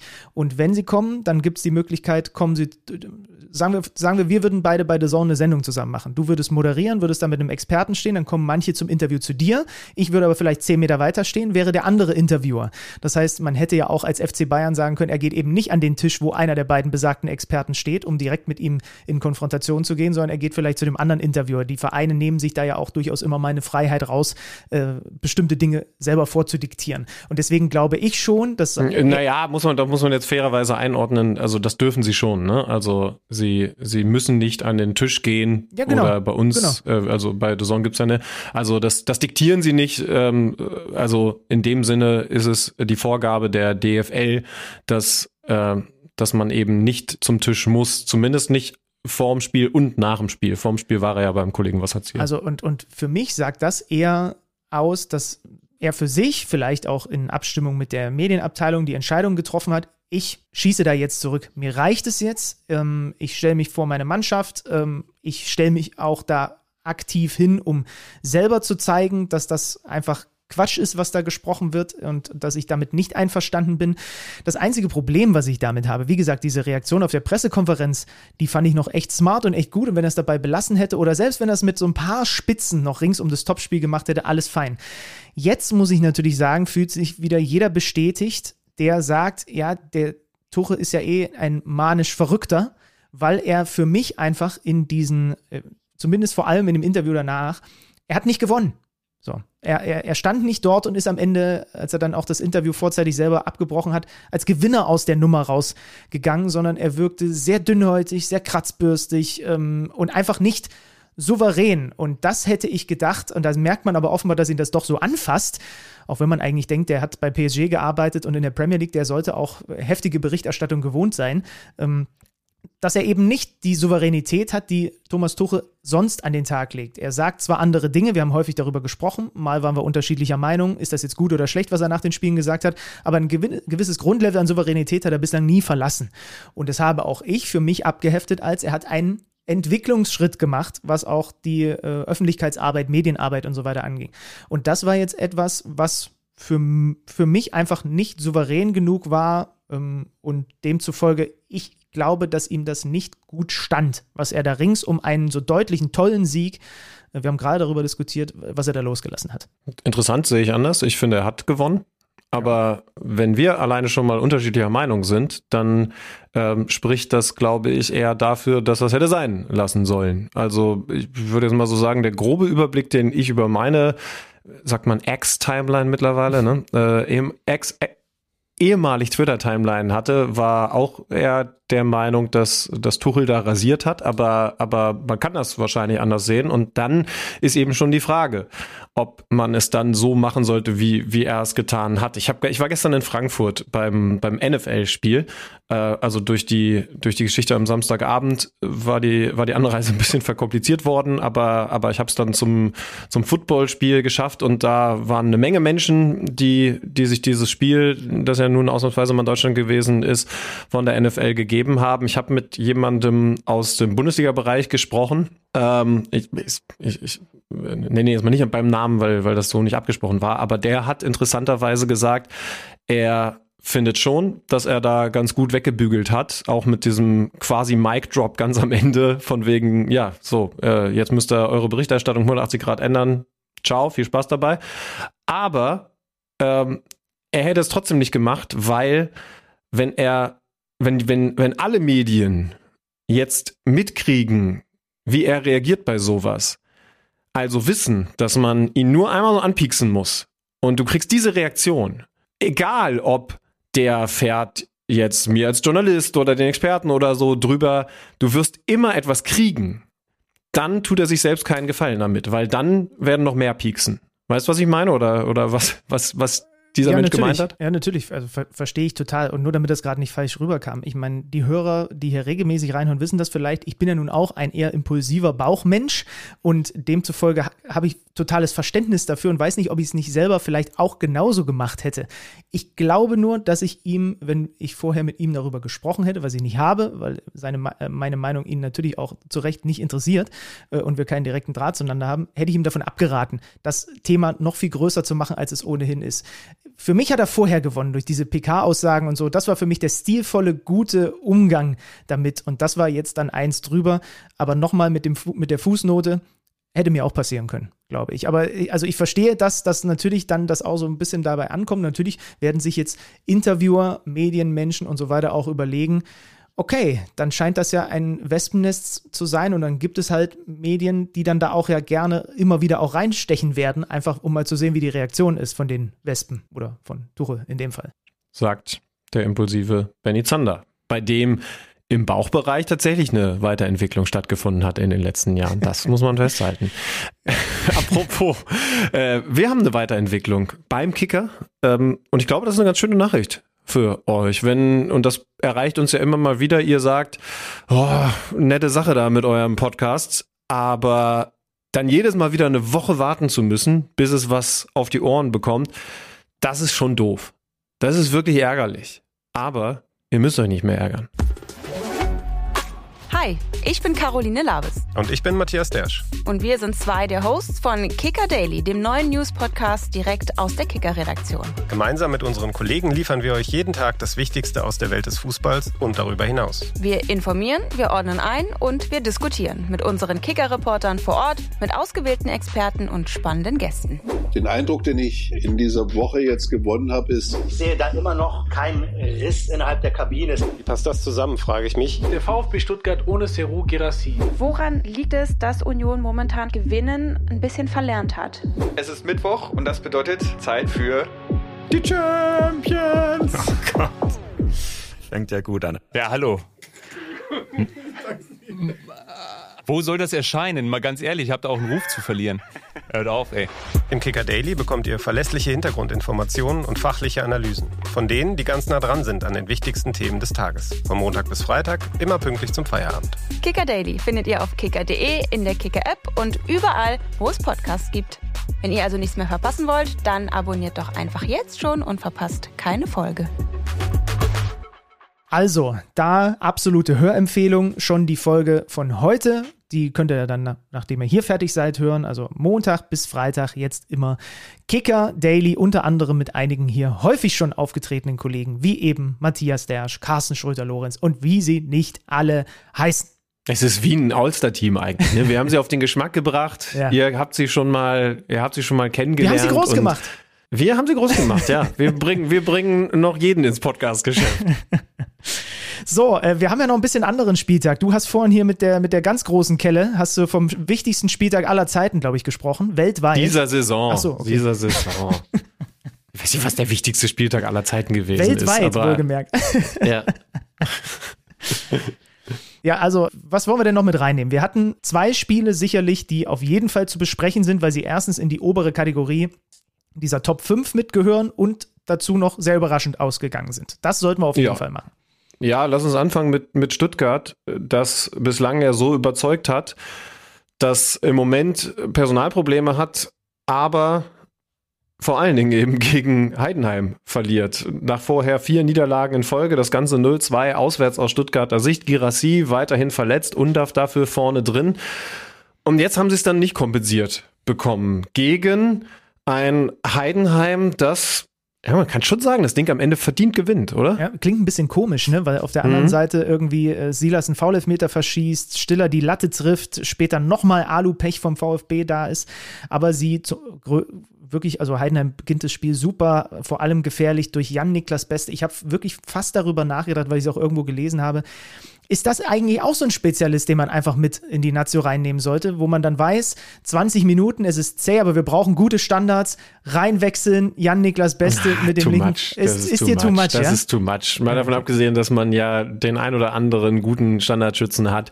Äh, wenn das irgendwann soweit ist, alles schön, aber also da, da reagiert der Bauchmensch Zander jetzt ein bisschen über. Ah, ja, ähm, Jan-Niklas Beste in die Nationalmannschaft rein zu moderieren, lasse ich die hier nicht durchgehen. Fünf der sieben Standardtore, die Heidenheim in dieser Saison erzielt hat, was relativ viel ist, hat er per Vorlage serviert. Äh, demzufolge, okay, wir machen es doch. Wir machen es doch. Demzufolge bin ich, bin ich da so ein bisschen auf den Trichter gekommen. Also wie gesagt, Heidenheim startet mit 8-1 Torschüssen, war ja so hier und da echt zäher Auftritt vom VfB Stuttgart. Das 2-0 ganz hinten raus dann durch Kleindienst. Warum haben wir in dieser Saison eigentlich gefühlt nur Lupfer von der Mittellinie? Kleindienst mhm. über Nübel hinweg. Das ist doch jetzt schon, keine Ahnung, was, der vierte, fünfte? Diese Art von Tor. Ich finde es natürlich geil. So. Ähm, und für Heidenheim, äh, wenn wir auch da drauf gucken, durch diesen äh, Dreier machen die natürlich einen ganz guten Satz. Ne? Erstmal jetzt auf Platz 13 und das ist ja schon etwas, also du hast es gesagt, trotz der Personalprobleme, das kann auch anders laufen aufgrund der Chancen, die auch der VfB hat. Ähm, und das ist ja nichts, wo du auch nur ansatzweise nach diesem Saisonverlauf aus Heidenheimer Sicht mit hast rechnen können, dass die da die drei Punkte bei sich behalten. Ich erinnere mich nicht mehr genau an das Spiel, aber ich erinnere mich daran, dass wir definitiv gesagt haben, dass Heidenheim defensiv bei ruhenden Bällen nicht anfällig sein darf. Also geht ja. einfach nicht, weil Letzte mit, Woche. mit dem Kader, was war es letzte Woche, mit dem Kader, den sie haben, darfst du solche Gegentore nicht kassieren. Äh, Grüße nach Dortmund. Ne? Also so Ecken, Freistöße, das ist schwierig. Was aber natürlich jetzt extrem Hoffnung macht, ist, dass sie macht, dass sie offensiv so viel Gefahr ausstrahlen nach ruhenden Bällen. Dank des zukünftigen Nationalspielers Beste, aber eben auch aufgerückten Verteidigern. Schöppner, der, der da sein erstes Bundesligator dann also erzielt. Das, das war schon richtig gut. Ja, vielleicht nochmal ein Blick auf den VfB Stuttgart. Ich meine, die sind immer noch Dritter, ne? Ist es jetzt ein ach komm, das passiert halt mal? Oder ist es ein Hui, willkommen auf dem Boden der Tatsachen? Ach, ich, ich bin also wie ehrlich, hoch fliegen Sie noch nach dieser Auswärtsniederlage gegen den Aufsteiger? Ja, also ich bin ehrlich, so tief in mir drin, so geil ich das dann auch alles fand, wenn man sich jetzt mal den Stuttgarter Saisonstart anguckt, wir haben ja auch versucht, das so ein bisschen zu filetieren und so weiter. Es brauchte halt schon einen Girassi, der aus null Chancen jeweils ein Tor immer gemacht hat. Und ich bin Mhm. schon davon ausgegangen, dass es sich irgendwann ein bisschen runterreguliert und dass wir auch, bilde ich mir ein, an dieser Stelle darüber gesprochen haben, dass der Kader jetzt nicht der allerausstaffierteste und dickste ist und nicht wahnsinnig viele Ausfälle kompensiert bekommt. Demzufolge, das ist überhaupt gar kein Beinbruch. Die sind immer noch Tabellendritter. Ähm, ich würde jetzt mal noch zu, die Phase eigentlich nicht nur bis zur Länderspielpause, sondern darüber hinaus, bis zur Winterpause mal gucken, okay, die haben jetzt Dortmund, Frankfurt, ja, dann ist man tatsächlich schon Ende November vielleicht ein bisschen schlauer, was Stuttgart ohne Girassi wert ist. Aber das ist nichts, wo ich jetzt ansatzweise nur in irgendeine Hektik verfalle. Ja, das, ist doch gut. Stattdessen redest du den Heidenheimer Hals in die Nationalmannschaft, ist doch, ist doch auch fein. Aber äh, klar, ist, ist definitiv ein Rückschlag und andersrum ein ganz wichtiger Heimsieg für Heidenheim, den du so nicht einplanen kannst. Also zumindest nicht in der Phase der Saison, vielleicht vorher, wenn man bedenkt, wo Stuttgart die vergangene Saison abgeschlossen hatte. Ähnlich, ich würde fast meinen, noch überraschender, der Sieg von Mainz gegen RB Leipzig. Da haben wir also die zweite Mannschaft aus den Top 5, die federn lässt, die gegen den Underdog federn lässt, der gleich noch ein bisschen ausführlicher thematisiert wird von uns, denn es gab eine Veränderung auf der Trainerposition, das habt ihr mitbekommen, Bo Svensson nicht mehr Chefcoach, aber ich würde sagen, wir, wir gucken erstmal aus, aus Brille Leipzig auf dieses Spiel. RB unter der Woche 0-1 in Wolfsburg rausgeflogen im DFB-Pokal. Gab einige Umstellungen. Es sind halt jetzt die, die, die heftigen Wochen mit Mehrfachbelastung. Geht ja jetzt in der kommenden Woche dann direkt mit der Champions League weiter. Ähm, Blaswig, Simakon, Kampel und Baumgartner sind rein für Gulaschi, Haidara, Werner und Paulsen. Und also ich darf dir ein erstes Take hinwerfen. Spielkontrolle ja, Gefahr nein. Gern deine Ergänzung. Aus, Ausrufezeichen. Also, das ist auch das, was genau der Tenor vom Trainer und den würde ich jetzt einfach mal bemühen nach dem Spiel gewesen ist. Äh, Marco Rose, der bedient war, der gesagt hat, das ist einfach unnötig und da hat er übrigens beide Niederlagen mit gemeint, weil die Jungs, Zitat, viele Dinge richtig machen, aber wir müssen einfach öfter klarer vors gegnerische Tor kommen und das ist eine Frage der Entscheidungsfindung im Moment. Und da sind wir dann vielleicht doch auch wieder bei Danny Olmo in diesen engen Wochen, in diesen Wochen, wo du auch müde bist und so weiter. Da braucht es vielleicht dann auch hier und da einen, einen Geniestreich von ihm in der Entscheidungsfindung, um mehr Chancen am Ende zu, zu generieren. Ähm, das kannst du nicht und das wäre auch unfair, wenn du das jede Woche und alle drei Tage von Xavi Simons schon erwarten würdest. Ne? Das ist einfach, das ist einfach Quatsch, weil dazu ist er noch zu jung und äh, ist er auch immer noch zu kurz in der Liga und hat er jetzt so eine hohe Belastung und ist dann eben auch noch mehr gefordert ohne Olmo. Also das ist das große Thema gerade bei, bei ähm, RB Leipzig. Klar, und also man kann es natürlich auch umdrehen und kann sagen, trotz alledem kannst du dann auch immer noch so ein Spiel 0-0 spielen. Aber du fängst dir halt einen super rausgespielten Konter über Außen, wo Klostermann gegen Onisivo nicht gut aussieht, der eine herausragende Flanke schlägt und äh, mal wieder das, das, das Kopfballungeheuer der Liga, Jason Lee, äh, per Kopf Ja. zuschlägt. Wobei ganz kurz dazu, ähm, ich habe halt meine Notizen nicht hier, aber ich weiß, dass ich mir aufgeschrieben habe, dass man da auch ins Zentrum schauen, schauen muss bei, bei diesem Gegentor. Also Klostermann außen, äh, bin ich bei dir, hast du ja auch angesprochen. Aber ist es Lukeba? Ich, ich glaube, es ist Lukeba, der der nicht richtig mitverteidigt im Zentrum und dadurch Simakon in der Unterzahl kommen lässt. Der, der muss deswegen ein bisschen mehr zwischen zwei Gegenspielern stehen, als klar beim späteren Torschützen zu sein. Und das finde ich äh, außen nicht gut, ja, aber eigentlich sogar noch schlampiger, weil, weil so hm, Situation in der Ernsthaftigkeit nicht erkannt. Und das darf nicht passieren. Ja, das ist ja ganz lustig. Ich habe das das Thema, was ich gestern mit Nico Kovac nach dem Wolfsburg-Spiel besprochen habe. Der hat auch gesagt, ja, wir können immer darüber reden, dass man Flanken verhindern soll, aber man muss auch immer gucken, was dann in der Mitte passiert. Und äh, da gibt's dann häufig sogar eine Überzahl, die halt einfach dann äh, aber nicht dazu führt, dass man es sauer wegverteidigt. Deswegen, klar, sind ja immer zwei, wenn nicht sogar noch mehr Komponenten. Also es passiert ja auch noch was, bevor der Onisivo da draußen durchbricht. Ähm, deswegen, das würde ich auf jeden Fall mit reinnehmen. Und dann aus Mainzer Sicht natürlich ideal, vier Minuten später Barrero, äh, die Entscheidung äh, quasi in diesem Spiel. Wieder Onisivo mit einer Flanke. Und dann köpft er den aus kurzer Distanz rein, war erst auf Abseits entschieden worden, aber dann war festgestellt worden, dass Danny da Costa passiv im Abseits war, Barrero eben nicht wie, im Abseits. wie hast du die Situation gesehen? Ähm, war eine klassische, ich reg mich über das Regelwerk-Szene auf äh, bei weil, mir. er, weil er dir nicht passiv genug ist, ne? Genau. Ja, ja. ja. Habe ich mir sofort also gedacht in dem Moment. Ich wusste, dass das dein Take heute sein wird. äh, da, also da brauche ich gar keine Notizen für, um mich da nochmal dran zu erinnern. Ja, der steht da halt. Aber wenn der Verteidiger nicht hingeht, dann köpft den der Costa äh, Richtung Tor, was auch immer. Ne? Aber, aber der, also der ist ein Meter und wartet auf den Ball. Ja, der steht halt schon gut und deswegen kann er warten.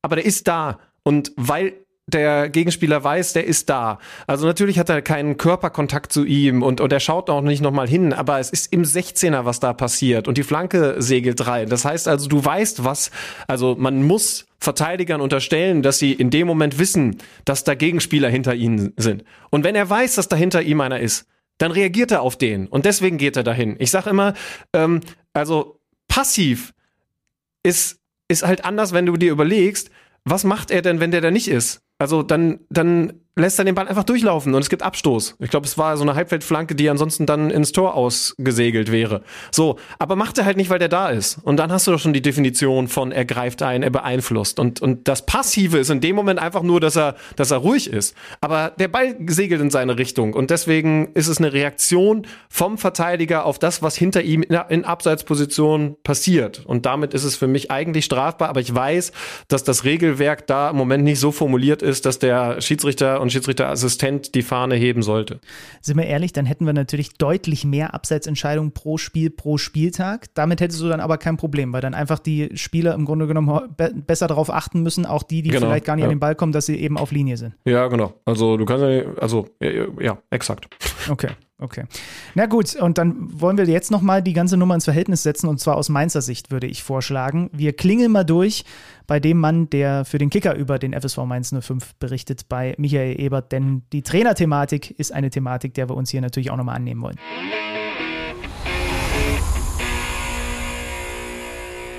Ich erinnere mich noch, dass wir vor der Saison gesprochen haben und versucht haben zu prognostizieren, was passiert in der Fußball-Bundesliga, wer bekommt Probleme, wer wird stabil durch die Saison gehen. Und wenn mir nicht alles täuscht, Mann, dann habe ich gesagt, ja, bei den Mainzern mache ich mir eigentlich keine Gedanken. Die haben den Trainer, da ist nicht so viel passiert, das ist doch eine, eine gut funktionierende, geölte Maschine. Denkste, es ist mal wieder so, ja. dass meine Expertise, ja.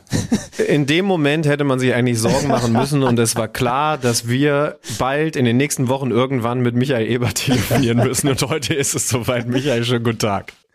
Ja, schönen guten Tag, grüß euch. Es ist also passiert, Mainz 05 hat Trainer Bo Svensson entlassen, ähm, steht, wir reden natürlich auch gleich noch über das, was am Wochenende passiert ist, unten im Tabellenkeller. Jetzt haben wahrscheinlich die meisten unserer Hörer und du sicher auch, Michael, dieses Abschiedsvideo von Bo Svensson gesehen. Ein Abschiedsvideo, das von besonderer Qualität gewesen ist. Ähm, vielleicht steigen wir damit ein. Wie bewertest du das, was du da gesehen hast? Und, und was sagt es über Verein, Trainer und vor allen Dingen Verhältnis Verein zu Ex-Trainer aus? Zunächst mal muss man sagen, dass absolut authentisch war, wie er da dann auch in der Tat geschluchzt hat und äh, die Tränen ihm ein bisschen in die Augen schossen. Er war also über zehn Jahre in Mainz als Spieler, Jugendtrainer, jetzt als Cheftrainer.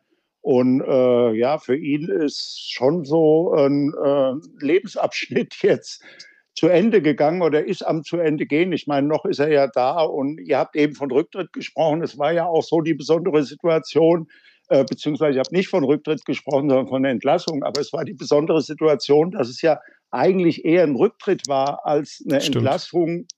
Christian Heidel hat ja gesagt, äh, der, der Bo hatte schon mal zwischendurch so ein Ansinnen, dass er das Gefühl hatte, äh, dass ja, dass es nicht mehr läuft und er der Mannschaft nichts mehr geben kann. Da hatten sie ihn noch mal überredet und diesmal haben sie ihn halt nicht mehr überredet, als er nach dem Pokal aus in Berlin kam und gesagt hat, äh, ja, ich sehe keinen Sinn mehr, ich habe keine Mittel mehr.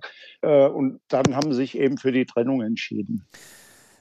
Wieso ist es zu diesem Punkt gekommen. Also ich habe mich natürlich auch so ein bisschen nochmal umgehört und Bo Svensson und, und Mainz, das schien so gut zu passen und äh, er, er und die Mannschaft, das hat sich so gegenseitig dann auch immer, äh, hat das Flämmchen am Leben gehalten, aber offenbar ist es ja dann doch so geworden jetzt in den ersten Saisonwochen, dass die, dass die Flamme mehr oder weniger erloschen ist. Was sind für dich die, die ausschlaggebenden Gründe dafür, dass das jetzt offenbar nicht mehr zu vermeiden war und, äh, und Bo Svensson dann einfach gesagt hat, ich muss jetzt hier einen Schlussstrich ziehen? Ja, ich glaube, dass er vom Typ her ja ohnehin schon äh, sehr selbstkritisch und kritisch ist. Das war schon als Spieler gewesen. Daran hat sich nichts geändert, seitdem er Trainer ist. Und äh, dieses, sag ich mal, dann, wenn es nicht läuft, die Kurve zu kriegen und vielleicht so eine Art äh, eine Maske aufzusetzen, die alle positiv irgendwie zu reden und so, das ist nicht das Ding vom Bo. Und ich glaube, daran ist er vielleicht auch ein bisschen gesch dran gescheitert, dass er es ja, äh, ja, dass auch diese Emotionalität schon ein bisschen abgenutzt war und er dann irgendwie auch aus seiner eigenen Haut nicht raus konnte, äh, ja, es mehr schlecht als gut gesehen hat, also das Glas eher halb leer als halb voll und dann auch gespürt hat, so kann ich der Mannschaft nichts mehr geben, das passt nicht mehr. Tja, und wie funktioniert dann Fußball? Der Svensson ist weg.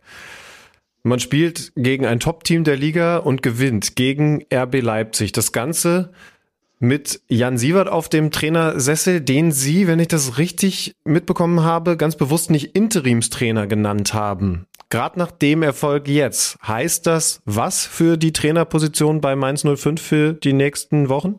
Ja, zunächst mal, also jetzt nächstes Spiel in Darmstadt wird er ja ohnehin äh, betreuen. Und Martin Schmidt, der Sportdirektor, hat ja schon gesagt, er hat ein super Bewerbungsschreiben jetzt abgegeben. Auch Christian Heidel hat sich dann am Tag nach dem Spiel äh, dazu hinreißen lassen, zu sagen, äh, er wird mal irgendwann in der Bundesliga auftauchen, vielleicht bei uns. Also das ist nicht völlig ausgeschlossen, auch wenn man so ein bisschen vermutet, dass Heidel eigentlich eher dahingehend tickt, dass er dann doch lieber schon einen gestandeneren Trainer haben will als Sievert, äh, dem sie ja, sag ich mal, so in den letzten Jahren, der ist ja jetzt schon ein paar Jahre in Mainz, war erst äh, Jugendcheftrainer, jetzt betreute er die U23.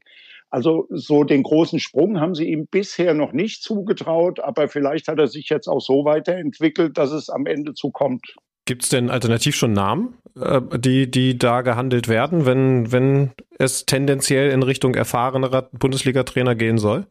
Also, nee, noch nicht wirklich. Es gibt eigentlich nur so Ausschlusskandidaten. Was ja auf der Hand liegt, ist beispielsweise Sandro Schwarz, äh, der ja schon mal Mainz trainiert hatte, zuletzt bei Hertha war. Aber äh, da heißt es immer, zumindest im Off, der will sich anders orientieren. Also, das ist wohl kein Thema. Und äh, so den klassischen Feuerwehrmann, ob das überhaupt äh, ja ein Ansinnen von Mainz wäre, das ist eigentlich auch noch offen. Also das ist alles noch in einem sehr frühen Stadium. Man muss ja auch sehen, dass eigentlich mit Pokalspiel am Mittwoch, Leipzig am Samstag, die Phase, den Trainer zu wechseln, extrem kurz war. Also normalerweise warten die Vereine ja bis zu einer Länderspielpause oder ähnlichen, damit der neue Mann sich ein bisschen einarbeiten kann. Und bei Sievert wird es jetzt auch spannend sein, wie er sich die Woche einarbeitet, im Training präsentiert. Also am Mittwoch ist das einzig öffentliche Training, ist bestimmt interessant, da mal zu sehen, wie er so mit den Jungs umgeht, was er für Ideen dann am Samstag auch in Darmstadt umsetzt. Jetzt muss man ja RB Leipzig auch erstmal 2 zu 0 äh, schlagen. Da drängt sich die Frage auf, ähm, wie schätzt du diese Mannschaft generell ein, von ihrer Qualität her, von dem, was sie abrufen kann? Ist das Team gut genug auf Strecke jetzt in den nächsten Wochen mit dem richtigen Impuls von der Seitenlinie auch wieder deutlich bessere Leistungen zu zeigen als zu Saisonbeginn? Also äh, jetzt war es zumindest mal so, dass sie äh, den erstmals in dieser Saison wieder den Abstiegskampf richtig angenommen haben, sind ja auch über eine enorme kämpferische Leistung gegen Leipzig dann in der zweiten Halbzeit offensiv ein bisschen stärker geworden und haben diese zwei Tore dann erzielt mit Kontern. Und äh, ich denke, das ist der Weg, der, den Mainz eigentlich schon immer beschritten hatte, um erfolgreich zu sein. Und tendenziell sind sie schon stark genug. Allerdings haben sie auch nach wie vor ja noch ihre Probleme, wie das jetzt in der Innenverteidigung der Hanke Olsen fällt ja länger aus. Jetzt wurde der Giavogi verletzt ausgewechselt, hat auch mindestens eine Zerrung. Also im Abwehrverbund haben sie einfach auch noch Personalprobleme, wo man erst mal sieht, äh, sehen muss, wie sie die auffangen können. Also es ist definitiv noch nicht alles Gold, was da am Wochenende geglänzt hat, aber es ist einiges neu und einiges von dem macht tatsächlich auch Hoffnung. So würde ich es mal zusammenfassen. Michael, ganz lieben Dank für deine Eindrücke. Ja, gern geschehen.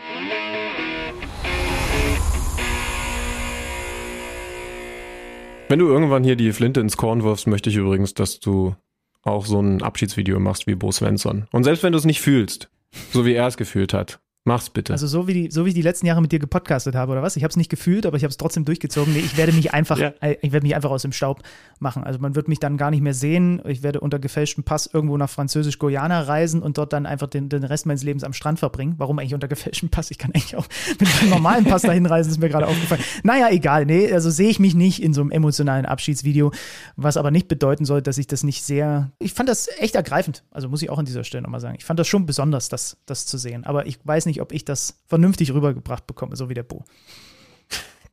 Glaube ich auch nicht, aber ist doch gut, wenn du wenn du weißt, was du kannst und was du nicht kannst. Was hat denn, was hat denn emotional ansonsten noch den Benny Zander bewegt an diesem Spieltag? Ach, eigentlich hatte jedes Spiel irgendwas, was ich interessant fand. Also ähm, wir können ja noch mal durch die Spiele durchgehen, die wir, die noch fehlen. Also Darmstadt-Bochum, 2 zu 1 der Auswärtssieg für den VfL, erster Bochumer Saisonsieg. Da ist zum Beispiel immer so, ich kann mich nicht davon freimachen, ich mag Takuma Asano und ich freue mich, wenn Takuma Asano in der Bundesliga Tore schießt. Das ist jetzt der Doppelpack gewesen von ihm. Irgendwie ähm, ich glaube, dass ich, so kurios, das jetzt klingt, ich glaube, dass ich meine Liebe für Takuma Asano sogar wirklich so richtig erst festgestellt habe, ausgerechnet in diesem japanischen Spiel gegen Deutschland. Ich mag den. Ja, hör auf. Ich mag, ja, nicht, weil er jetzt die Deutschen da so geärgert hat, sondern einfach, weil mir da nochmal so, so, so auf dem Silbertablett serviert wurde, mit seinen kleinen Bewegungen und, und, und was er alles da so macht. Ja, beim 1-0 ist auch ein bisschen glücklich, dass der Ball überhaupt zu ihm kommt und beim 2-0 werden sie auch von Schuhen eingeladen. Alles äh, schön und gut und nice to have, aber irgendwie, ich mag diesen Spielertypen ganz gerne und äh, natürlich Darmstadt mit dem Grüße nächsten. an Nico Schlotterbeck an dieser Stelle. äh, Darmstadt mit dem nächsten äh, Platzverweis, da sollten sie zusehen, dass ihnen das eben nicht mehr passiert. Unterm Strich Bochum auf jeden Fall, das ist jetzt erstmal das Allerwichtigste, hat jetzt mal diesen ersten Saisonsieg und das ist für den VfL schon mal Gold wert. Messerscharfe Analyse. Mit auch, und das ist, äh, das ist auch deine große Stärke, dass du da dann auch nochmal die entsprechende Hilfeleistung gibst und Darmstadt empfiehlst, jetzt keine rote Karte mehr zu kriegen. Wäre, das seht bitte zu. Wäre eine Empfehlung. Ja. Zwei gegen die Bayern, jetzt Holland in der zweiten Halbzeit äh, wieder, also vor allen Dingen war es, glaube ich, ja, dreimal Notbremse, ne? Ja. Also, also dreimal die, dieselbe Bestrafung Platzverweis und natürlich ist es, also wir reden bei den Bayern darüber, dass es Personalmangel gibt und, und beim BVB und, und sonst wo, aber ey, wenn beim Aufsteiger drei Leute alleine schon mal gesperrt fehlen, dann wird's auch eng. Und jetzt hast du halt, das muss man schon sagen, ne? das sind die Spiele zu Hause gegen Bochum. Man plant als Aufsteiger keine Siege ein, aber das sind die Dinger, die solltest du ziehen. Auswärts in Bochum ist ein ganz anderes, ein ganz anderer Song, aber den hier, da sollte, da solltest du deine Melodie anstimmen. Messerscharf von Alex Schlüter auch zurückanalysiert. Also da, das Spiel haben wir, glaube ich, da, da, hat niemand mit unseren Takes gerechnet. Gucken wir mal, was wir zur Union gegen Frankfurt beizutragen haben. Zwölfte Pleite für den ersten FC Union Berlin in Folge in einem Pflichtspiel 0 zu 3 und die Eintracht. Dritter Sieg aus den letzten vier und ein immer stärker werdender Oma Mamouche macht im Moment den Unterschied bei Eintracht Frankfurt. Ich habe in der letzten Woche schon gesagt, dass ich nicht hab kommen sehen, dass die offensiv so funktionieren. Die Defensive war ja das Prunkstück bis hierhin, aber, aber offensiv ist sehr viel mehr Flow drin, als ich es erwartet habe. Auch, auch mittlerweile mit, mit wiederkehrenden Namen, sage ich jetzt mal, die, die, die man dann immer wieder mit auffälligen Situationen sieht. Also du hast Mamouche angesprochen, aber Larsson, der ja auch einen super tiefen Lauf hat, den Union nicht gut verteidigt. Und dann erwischen wir uns wieder bei einem Satz, den man eigentlich nicht über Union Berlin sagt. Ähm, aber es sind, es sind echt ein paar Leute, also man muss jetzt schon sagen, diese, diese zentrale ähm, Achse ist zu viel gesagt, aber diese, dieses Duo Skiri und Larsson. Geil. Wow. Habe ich nicht kommen sehen. Also Skiri gut wussten wir, auch wenn er eher so ein unter dem Radar guter ist, aber, aber Larsson dazu als einer, der dann jetzt auch so Tiefenläufe anbietet, der kreativ ist auf seine eigene Langsamkeit, das finde ich schon, finde ich schon gut. Ne? Und ich meine, das meine ich nur positiv, weil in, bei dem, bei dem Laufweg äh, nach rechts außen, da zeigt er ja, dass er Geschwindigkeit hat. Also, also da war schon sehr viel Gutes dabei. Und währenddessen kommt Mario Götze halt wieder nur von der Bank und man muss so langsam mal äh, ähm, äh, inter richtig interpretieren, ob das eigentlich immer noch mit dieser Babypause zu tun hat, was natürlich das Bestmögliche wäre, auch für ihn persönlich, oder ob der jetzt gerade einfach nur Ergänzungsspieler ist bei Eintracht Frankfurt. Bereitet dann immerhin das 3-0 von dem Youngster Nacho Ferry, wunderschöner Name, äh, vor. Zur Wahrheit mhm. gehört auch Fofana, der ja wieder nach seiner Suspendierung direkt in der Startelf war, trifft einmal die Latte, einmal ähm, äh, starke Parade von Trapp. Also sie hatten schon auch ihre Möglichkeiten. Und das ist die andere Seite. Wir haben jetzt, glaube ich, in den letzten Wochen sehr viel darüber geredet, was Union defensiv zulässt. Und das kam aber immer in den vergangenen Jahren gepaart mit einer Effizienz offensiv. Und die haben sie mittlerweile auch nicht mehr.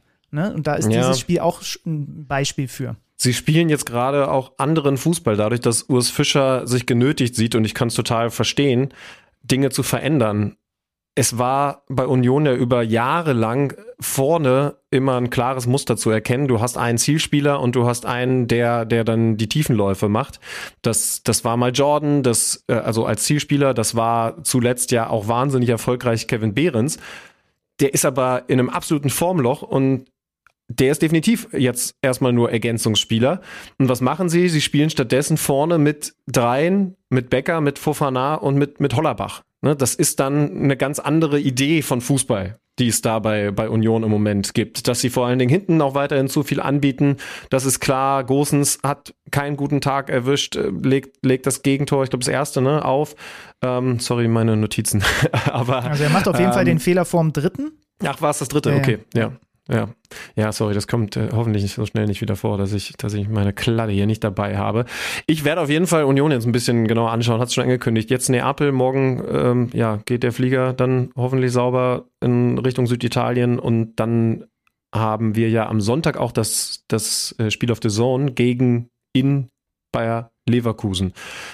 Und das sind schon heftige Nummern, ne? Also dieses Frankfurt-Spiel zu Hause und dann sogar so deutlich zu verlieren, auch wenn wieder spielerisch viel Gutes dabei war, ne? Das dürfen wir auch nicht kleinreden. Aber das Ding jetzt zu verlieren und wo stehen wir jetzt bei zwölf Saisonniederlagen in Folge, ne? Ja. Pflichtspiel Ja. äh, Niederlagen. Und dann jetzt zu wissen, auswärts Neapel, auswärts Leverkusen sind die nächsten beiden Partien, da kann dann auch ganz schnell in sechs Tagen eine 14 stehen.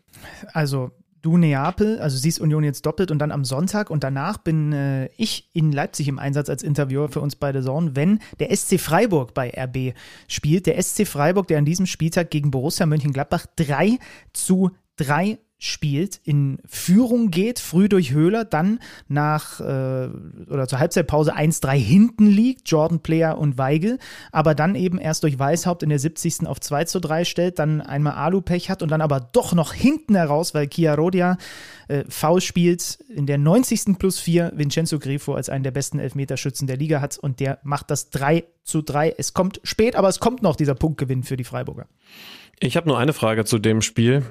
Wie ist dein aktuelles Gefühl bei der Torhüter muss auf der Linie stehen Elfmeterregel? Ähm, ach, du meinst, weil. Zur, zur Orientierung, ne, Weigel wiederholt den Elfmeter, nachdem Atubolo den erst schießt. Da hat Weigel richtig schwach geschossen. Also Danach macht das dann hält, zum Glück. Atobolo hält. Äh, äh, sorry, sorry, genau. Er hält den Elfmeter gegen Weigel. Weigel ganz schwach geschossen. Macht es dann zum Glück aus glattbarer Sicht besser. Aber er darf eben deswegen nochmal ran, weil Atubolo, ja, fünf, maximal zehn, aber tatsächlich eher fünf Zentimeter vor der Linie steht. Und natürlich kann man sagen, meine Güte, du kennst doch die Regel. Aber es ist schon echt eine harte Regel, ne? Es ist eine harte Regel, vor allem wenn sie so knapp ist. Auf der anderen Seite könnte man, genau wie du sagst, auch argumentieren, der Schütze muss auch darauf achten, dass er eben beim letzten Schritt nicht komplett abstoppt. Also er muss auch darauf achten, dass seine Sachen regelkonform passieren und das muss der Torwart halt auch. Aber ich finde es schon bei Naja, aber, aber wo du zum Beispiel eine Disbalance hast, ist bei den reinlaufenden Spielern. Da sind wir uns doch einig, dass das mit, ich sag mal, grobem Augenmaß gehandelt wird.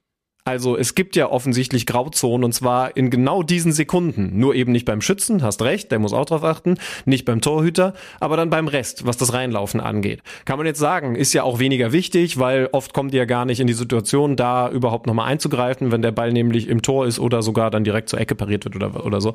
Ähm, aber da lässt man es dann auf einmal lockerer angehen. Ne? Ja, und ich habe ja Also, noch Marvin also Schwebe die, im diese, diese Aussage, Regel ist Regel, ne?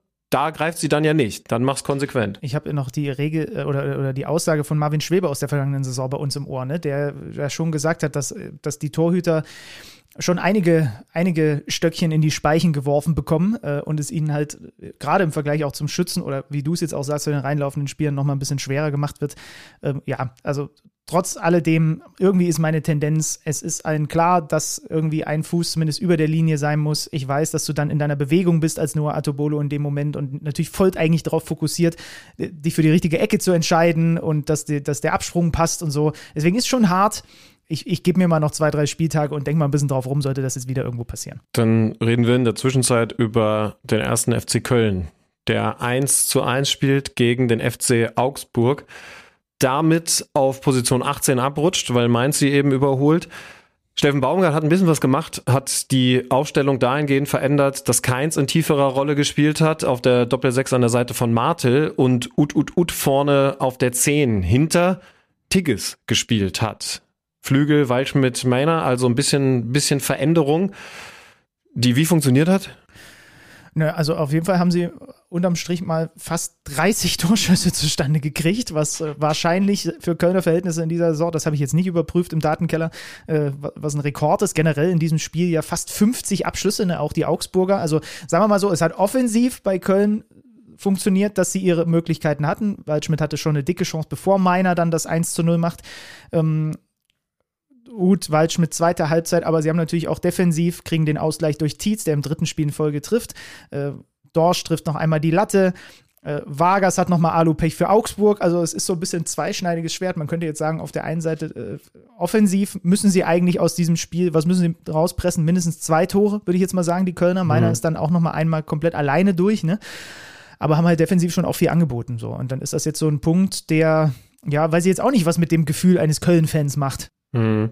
Heinz übrigens Linksverteidiger statt Paccarada, das wäre die Alternative, die definitiv offensivere Alternative gewesen. Aber wenn man sich, wie das Spiel gelaufen ist, hatte äh, Steffen Baumgart durchaus Argumente, sich da zumindest ein bisschen defensiver zu orientieren. Nur ja, am Ende ist es ein 1-1 zu Hause und wir müssen zum Beispiel beim ersten FC Köln so ein bisschen aufpassen, dass es nicht eine Rhetorik wie in den letzten zwei Jahren beim VfB Stuttgart wird. Ähm, ist eigentlich in, ne, ganz gut, aber wir haben halt wieder ähm, höchstens einen Punkt geholt, weil, weil so rutscht du dann halt unten rein. Ja, die Wochen, die jetzt kommen, sind super interessant. Du spielst jetzt in Bochum, dann ist Länderspielpause. Okay, Heimspiel gegen die Bayern ist so mit so einem Sternchen versehen, aber dann spielst du in Darmstadt.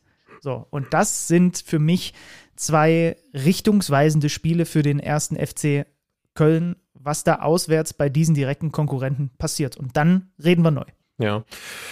Tun das jetzt über Hoffenheim-Leverkusen, über den weiterhin Tabellenführer, weil man den letzten Punch für sich hat in einer spektakulären Partie. Warum spektakulär? Weil es einfach zwei gute Fußballmannschaften sind. Leverkusen haben wir viel drüber geredet. Ich glaube über, über Hoffenheim auch, aber ich, ich will auch gar nicht müde werden, nochmal hervorzuheben, was da, wir haben bei Union ja gerade drüber gesprochen, vorne funktioniert mit Wechhorst und mit, mit Bayer, also dem, dem Zielspieler, der ja auch gegen den Ball wahnsinnig gut ist, Wort Wechhorst, und dann dem, der dieses, ich finde es immer toller, dieses Selbstverständnis mittlerweile hat, ein Unterschiedsspieler zu sein. So, und dann, dann muss man wieder gucken, äh, wie alt der Kerl eigentlich ist und wie viele Bundesligaspiele der hat. Aber Maxi Bayer ist, ist dahingehend großartig. Hast du eigentlich die, die spannende Statistik von Wout Weghorst gelesen? Der war es der Pfostenschuss sogar auch von Bayer, ja, ne? Der, der den ersten Treffer für sich aus dem Spiel heraus macht, nachdem er zuletzt vom Elfmeterpunkt getroffen hat. Alle seine Tore innerhalb des 16ers. Mhm. Äh, ich, ich, und damit ist er absoluter Rekordspieler. Ich glaube, er hat so um, um die 50 Bundesligatore, aber nie außerhalb des 16ers abgeschlossen. Ja, ist halt, ist halt ein typischer Weghorst, ne? wie er das Ding dann da abstaubt. Äh, muss man auch dazu sagen, Jonathan Tah schaltet in dem Moment beim 2 zu 2 Ausgleich zu wenig. Äh, Würz und Grimaldo hatten Leverkusen in Führung gebracht. Stach auf 1 zu 2 verkürzt nach einem unsauberen Ball hinten raus von Radetzky. Dann hat Weghorst sogar diese Riesenchance, natürlich wieder im 16er per Kopf, ne? Äh, sie in mhm. Führung zu bringen. Aber dann kommt Grimaldo mit einem äh, wunderschönen Schlenzer und da muss man sagen, oh, Pellegrino Matarazzo, da wird er in der Kabine, denke ich mal, nochmal das andere Gesicht aufgesetzt haben. Wie sie einfach nur nur Leverkusen stellen, vor allem Kabak gegen Boniface und einfach nur steht und guckt, okay, ich mache jetzt hier irgendwie den Weg zum Tor so halb zu. Äh, bei Grimaldo im Rückraum ist auch niemand. Das ist natürlich so ein billiges Gegentor, was Leverkusen dann auch gerne nimmt. Aber klar, dazu gehört auch, ich will es ja dann nicht immer nur aus der negativen Seite sehen, dass Grimaldo den natürlich dann auch erstmal wieder da mit seinem linken Zauberfuß so reinschlenzen muss. Ja, und, und vorher erleben wir Victor Boniface in Reinform. Ja ist immer da, ist immer präsent, bekommt diese Flanke ja erst auf, auf seinen wuchtigen Körper gespielt. Ich glaube, köpft sich irgendwie selber an. Also, also, also. War alles drin in der Sequenz. Bei, bei, bei Müller hätte man gesagt, stokelt den irgendwie unsauber. Aber er setzt halt nach und, und ist dann, weil der Ball eben nicht aufs Tor, sondern nach außen ging, auf dieser Flügelposition, setzt seinen wuchtigen Körper ein, hat die Übersicht, hat auch irgendwie Bock nochmal. Das bringt dann ja auch die Defensive in Verlegenheit, im, im Notfall nochmal ins Dribbling zu gehen. Macht er, ich glaube, beim ersten Jahr auch. Und spielt dann mit der Übersicht auf den aktuell besten linken Fuß der Liga. Jo. Er ist auf jeden Fall weit vorne. Jo. Und der schweißt einen zum 3 zu 2. Ja, ähm, auch, aus, auch, auch dieses 0 zu 2 aus Hoffenheimer Sicht, ne? eine flach gespielte Ecke, wo du, wo du pennst. Also, das sind wirklich dann defensiv auch einfach zu. Diese Aussetzer dürfen dir gegen, gegen äh, Leverkusen, 10. Pflichtspielsieg in Folge, einfach nicht passieren. Da fehlt noch ein Spiel. Da war ich gestern in deiner alten Heimat, VfW Wolfsburg gegen den SV Werder Bremen. Ein 2 zu 2. Das war durchaus ein interessantes Spiel. Aus Wolfsburg werde ich nicht schlau, wird auch Nico Kovac gerade nicht schlau. Die haben unter der Woche Leipzig im Pokal rausgehauen, ähm, aber jetzt zum vierten Mal in Folge in der Liga nicht gewonnen und dreimal ja davor verloren. Ähm, sie kriegen einen frühen Rückstand durch Marvin Duxch, ein wunderschönes Freistoßtor in der siebten Minute, wo dann danach diskutiert wurde. Ich habe mich auch danach mit unserem Kommentator äh, nochmal ausgetauscht und auch äh, mit ein paar Torwart-Experten, weil die Mauer von Pavao Perwan mhm. einfach ganz komisch gestellt war. Ähm, die war mittig positioniert. Also die hat eigentlich keine Ecke so richtig abgedeckt und demzufolge war der Weg für ihn so weit. Ich habe gelernt, es gibt einen Unterschied, oh, muss ich nochmal eben kurz nachgucken. Äh, der liebe Kollege Sascha Filter hat mich da nämlich so ein bisschen aufgeklärt, jetzt muss ich das nur finden. Es gibt einen Unterschied, wo die Torhüter, man spricht von der Schiebeecke, das ist die, in die Duxch jetzt quasi getroffen hat, wo er also nicht über sein Standbein schießt mit rechts, sondern einfach durchladen kann. Ja, und er hat ihn dann ja jetzt dann da oben reingesch äh, reingeschlänzt. Und das andere ist die, laut Sascha, die Zugecke, also wo er über die, wo er über den, über das Standbein hätte schlänzen müssen, wo du natürlich weniger Druck auf den Ball kriegst. So, und äh, das ist zum Beispiel offensichtlich eine begrifflich oder sind Begrifflichkeiten, die man dann als Torhüter für so, für so Freistoßsituationen äh, äh nutzt. Und äh, ich hatte ja, was ja, ist die über Standbein? Also Schiebeecke und was ist das andere? Zugecke die Zugecke, ja, Zugecke das, dann ja. quasi zieht. Und ich hatte ja, äh, ja. Duxi dann danach im Interview und er hat auch gesagt, ich, ich wollte ihn eigentlich darauf ansprechen, aber er, hat, er kam schon von alleine drauf, dass er super überrascht war, als er gesehen hat, wie die Ecke steht, ähm, äh, wie die Mauer die steht. Mauer, ja. wie die Mauer steht. Sie haben äh, extra noch einen Linksfuß mit hingestellt, um so ein bisschen anzutäuschen, na, das wird der schon machen, aber dann halt mit seiner Top-Schusstechnik viertes Saisontor, das ist aus, aus Wolfsburger Sicht schon bitter. Sie kommen dann durch Czerny und Paredes einmal vor und einmal nach der Pause zwei relativ ähnliche Angriffe mit einem tiefen Lauf von Mähle, kommen sie sogar zum 2 zu 1, aber es ist typisch Wolfsburg in den letzten Wochen immer wieder. Nico Kovac redet sich den Mund fusselig. Ein Torführung kriegen sie ganz selten über die Zeit, legen fast nie das zweite nach und kassieren dann eben hinten raus noch nach wieder einer Topflanke von Mitchell Weiser. Ähm, da sind die Bremer richtig gut bei Flanken. Fünftes Tor, drei davon Weiser direkt vorgelegt. Boré mit dem Kopfball zum 2 zu 2. Und der Grundtenor danach in den Interviews bei mir war, auch von Ole Werner und so, ähm, war eigentlich mehr drin, sogar aus Bremer Sicht, weil es irgendwie über die 90, wenn man alles zusammennimmt, bis auf so ein paar Phasen wieder so eine ziemlich behäbige Nummer von, von Wolfsburg gewesen ist, die ihre Qualität da wieder nicht abrufen. Kassieren dann sogar noch einen Platzverweis von ja. Lacroix hinten raus, äh, wird also auch fehlen. Ja, ich krieg's ich krieg's auch noch nicht einsortiert, was, was Wolfsburg angeht. Ich habe sie ja eigentlich gerade in den Wochen, in denen wir jetzt sind, als besonders stark eingeschätzt. Äh, ähm, deswegen, da kommen wir jetzt gleich zu, habe ich ja auch viele Spieler von denen im Managerspiel und ich habe es ja ausführlich begründet, weil die haben halt nicht diese Mehrfachbelastung, die müssen da nicht so durchrotieren und werden halt fit sein. Also gerade weil sie eine Niko Kovac Mannschaft sind. Ich glaube auch nicht, dass es an der Fitness liegt, aber irgendwie dann kann man auch diesen, diesen Begriff Entscheidungsfindung wieder aufnehmen, den Marco Rose über seine Leipziger gesagt hat. Passt da im Moment vieles nicht. Also vielleicht ist es gerade die, die Fitness im Kopf, die nicht so da ist, wie es eigentlich sein sollte. Ja, und der, das finde ich ja schon bemerkenswert, war mir vor der Vorbereitung auf diese Übertragung auch nicht so klar, der angeschlagene Fuß von Jonas Wind, der offensichtlich mit Dauerschmerzen im Sprunggelenk spielt. Und ich habe mit Nico Kovac auch vor dem Spiel darüber gesprochen, ähm, dass es eine Abwägung für ihn im Moment ist. Also das Zitat war, glaube ich, im Training ist es immer so halb-halb gerade bei Jonas, weil der dann halt auch zur Nazio geht, dort auch regelmäßig spielt, dort auch regelmäßig trifft. Dann musst du als Vereinstrainer irgendwie jonglieren mit deinem so wichtigen Mann, der fast 70 Prozent deiner Tore geschossen hat. Ähm, aber ansonsten, das sagt Niko Kovac auch selber, an der Fitness liegt es nicht. Es sind die Fehler, die sie einfach zu viele machen. So, wenn du das Wort gerade schon in den Mund genommen hast, dann jetzt. Dass ich zu viele Fehler gemacht habe oder was? Nein, das hier. Psst.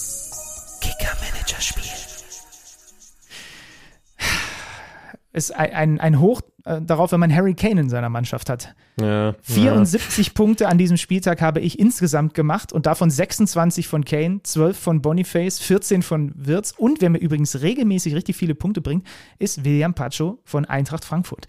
Also 74 ja. Punkte am Ende, das wird in unserer extrem starken Kicker-Meet-Saisonliga wieder nicht ansatzweise zum Spieltagssieg reichen, genauso ist es. Slim 21 hat den Spieltag gewonnen mit 119 Punkten äh, vor Mirko Zeder und Thomas Schröder und in der Saisonwertung ganz vorne liegt weiter Janne Negelen vor Thomas Schröder, vor Olli und Carsten. Also das ein kleiner Blick in unsere Liga und Stüti hat am Spieltag wie viele Punkte gemacht?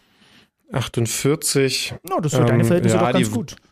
Ja, die Wolfsburger waren sogar okay, aber ich habe natürlich, äh, also ich habe ich hab natürlich mit Götze jetzt ein Problem. Also der kommt dann immerhin noch auf drei Punkte, aber ich habe ihn eigentlich als Leistungsträger eingekauft und mein, mein wichtigster, äh, also zusammen mit Boniface, äh, Olmo ist halt weiter verletzt. Da ja, bin ich dann natürlich auch gebeutelt. Aber meine Güte, die Saison ist ja noch lang. Übrigens, ich habe zwei Sachen, die ich äh, vom NFL-Spiel aus Frankfurt mitgenommen habe und dir, dir gerne hinwerfen würde ich finde ja den Vergleich dann doch mal ganz interessant. Punkt eins, die Kansas City Chiefs, von denen dürftest selbst du schon mal gehört haben, kommen raus in dieses natürlich ausverkaufte Stadion in Frankfurt, wo normalerweise die Eintracht spielt. Und Travis Kelsey, äh, Patrick Mahomes, aber äh, als allererster tatsächlich Travis Kelsey, läuft zu den Fans und und und und und und macht ja im, im Endeffekt fast schon wie so ein Tor beziehungsweise Touchdown-Jubel, also heizt die Massen auf. Und ich habe gedacht, okay, krass, das können die Amis halt. Also es ist für mich nicht vorstellbar, obwohl wir ja auch für unsere Verhältnisse, die deutschen Verhältnisse, Entertainer in der Liga haben, dass zum Beispiel ein Thomas Müller bei einem, bei einem Spiel in Chicago ins Stadion einläuft und, und, und halt die, das, das Publikum hype, weil alle hatten sofort Bock auf diesen Typen, auf dieses Spiel. Und da muss ich schon sagen, da also da prallen dann doch noch Welten aufeinander, wenn man sieht, wie sich, wie sich so Fußballer warm machen und, und wie viel Entertainment da und dann eben da ist. Und ich will es gar nicht zu sehr in die eine Richtung werten, weil äh, wenn, dann muss es ja auch echt sein. Das, das war es in dem Moment gefühlt tatsächlich. Und, und irgendwie fand ich es fand ich's gut. Aber eine andere Sache, die ich spannender finde, so, hast du mal auf die, auf die Bänke geschaut ähm, bei, bei Football-Mannschaften? Nein. Ähm, kannst du auch nicht, weil man sie nicht sieht. Der Riesenunterschied bei Footballmannschaften im Vergleich zu Fußballmannschaften ist ja, dass die wahnsinnig viele, also wahnsinnig große Kader haben und, und äh, je nach Situation sehr viele Einwechselspieler, weil sie ja nun so viel mehr wechseln, vor allen Dingen Offense, Defense, dann je nachdem, was gerade auf dem Feld verlangt wird. Und darum ist es anders als beim Fußball nicht so, dass du die von der Mittellinie getrennt hast, links Frankfurt, rechts Bayern beispielsweise, sondern die sind auf beide Spielseiten verteilt, weil so viele mhm. Leute da sind, dass du halt sagen musst, okay, da drüben auf der Seite sind die, sind die Chiefs und auf drüben auf der anderen Seite jetzt in dem Fall die Dolphins. Was ich aber besonders geil finde, ist, die meisten von denen stehen tatsächlich und, und sind am Spielfeldrand, hat sicher damit zu tun, dass sie dann auch mal schnell rein müssen. Wenn so ein Running Back zum Beispiel zwei Läufe gehabt hat, dann läuft er schnell, bevor der nächste Spielzug ist, raus, weil er dann äh, von seinem Backup dann abgelöst wird.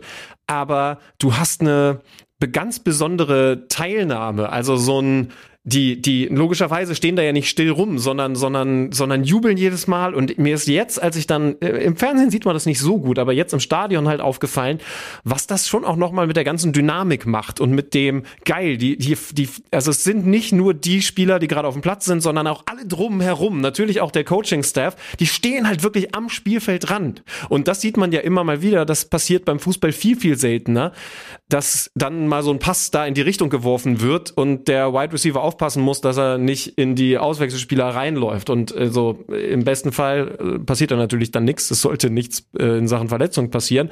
Aber es haut halt irgendwie hin, dass, da, dass die nah am Spielfeldrand sind. Und es ist ein großer Unterschied im Vergleich zu auf der Bank sitzenden fünf, sechs, sieben Spielern vom FC Bayern, von Eintracht Frankfurt oder whatever, die dann irgendwann mal ein bisschen warm machen und dann zumindest mal einen Blick aufs Spielfeld haben. Ich mochte diese Anteilnahme.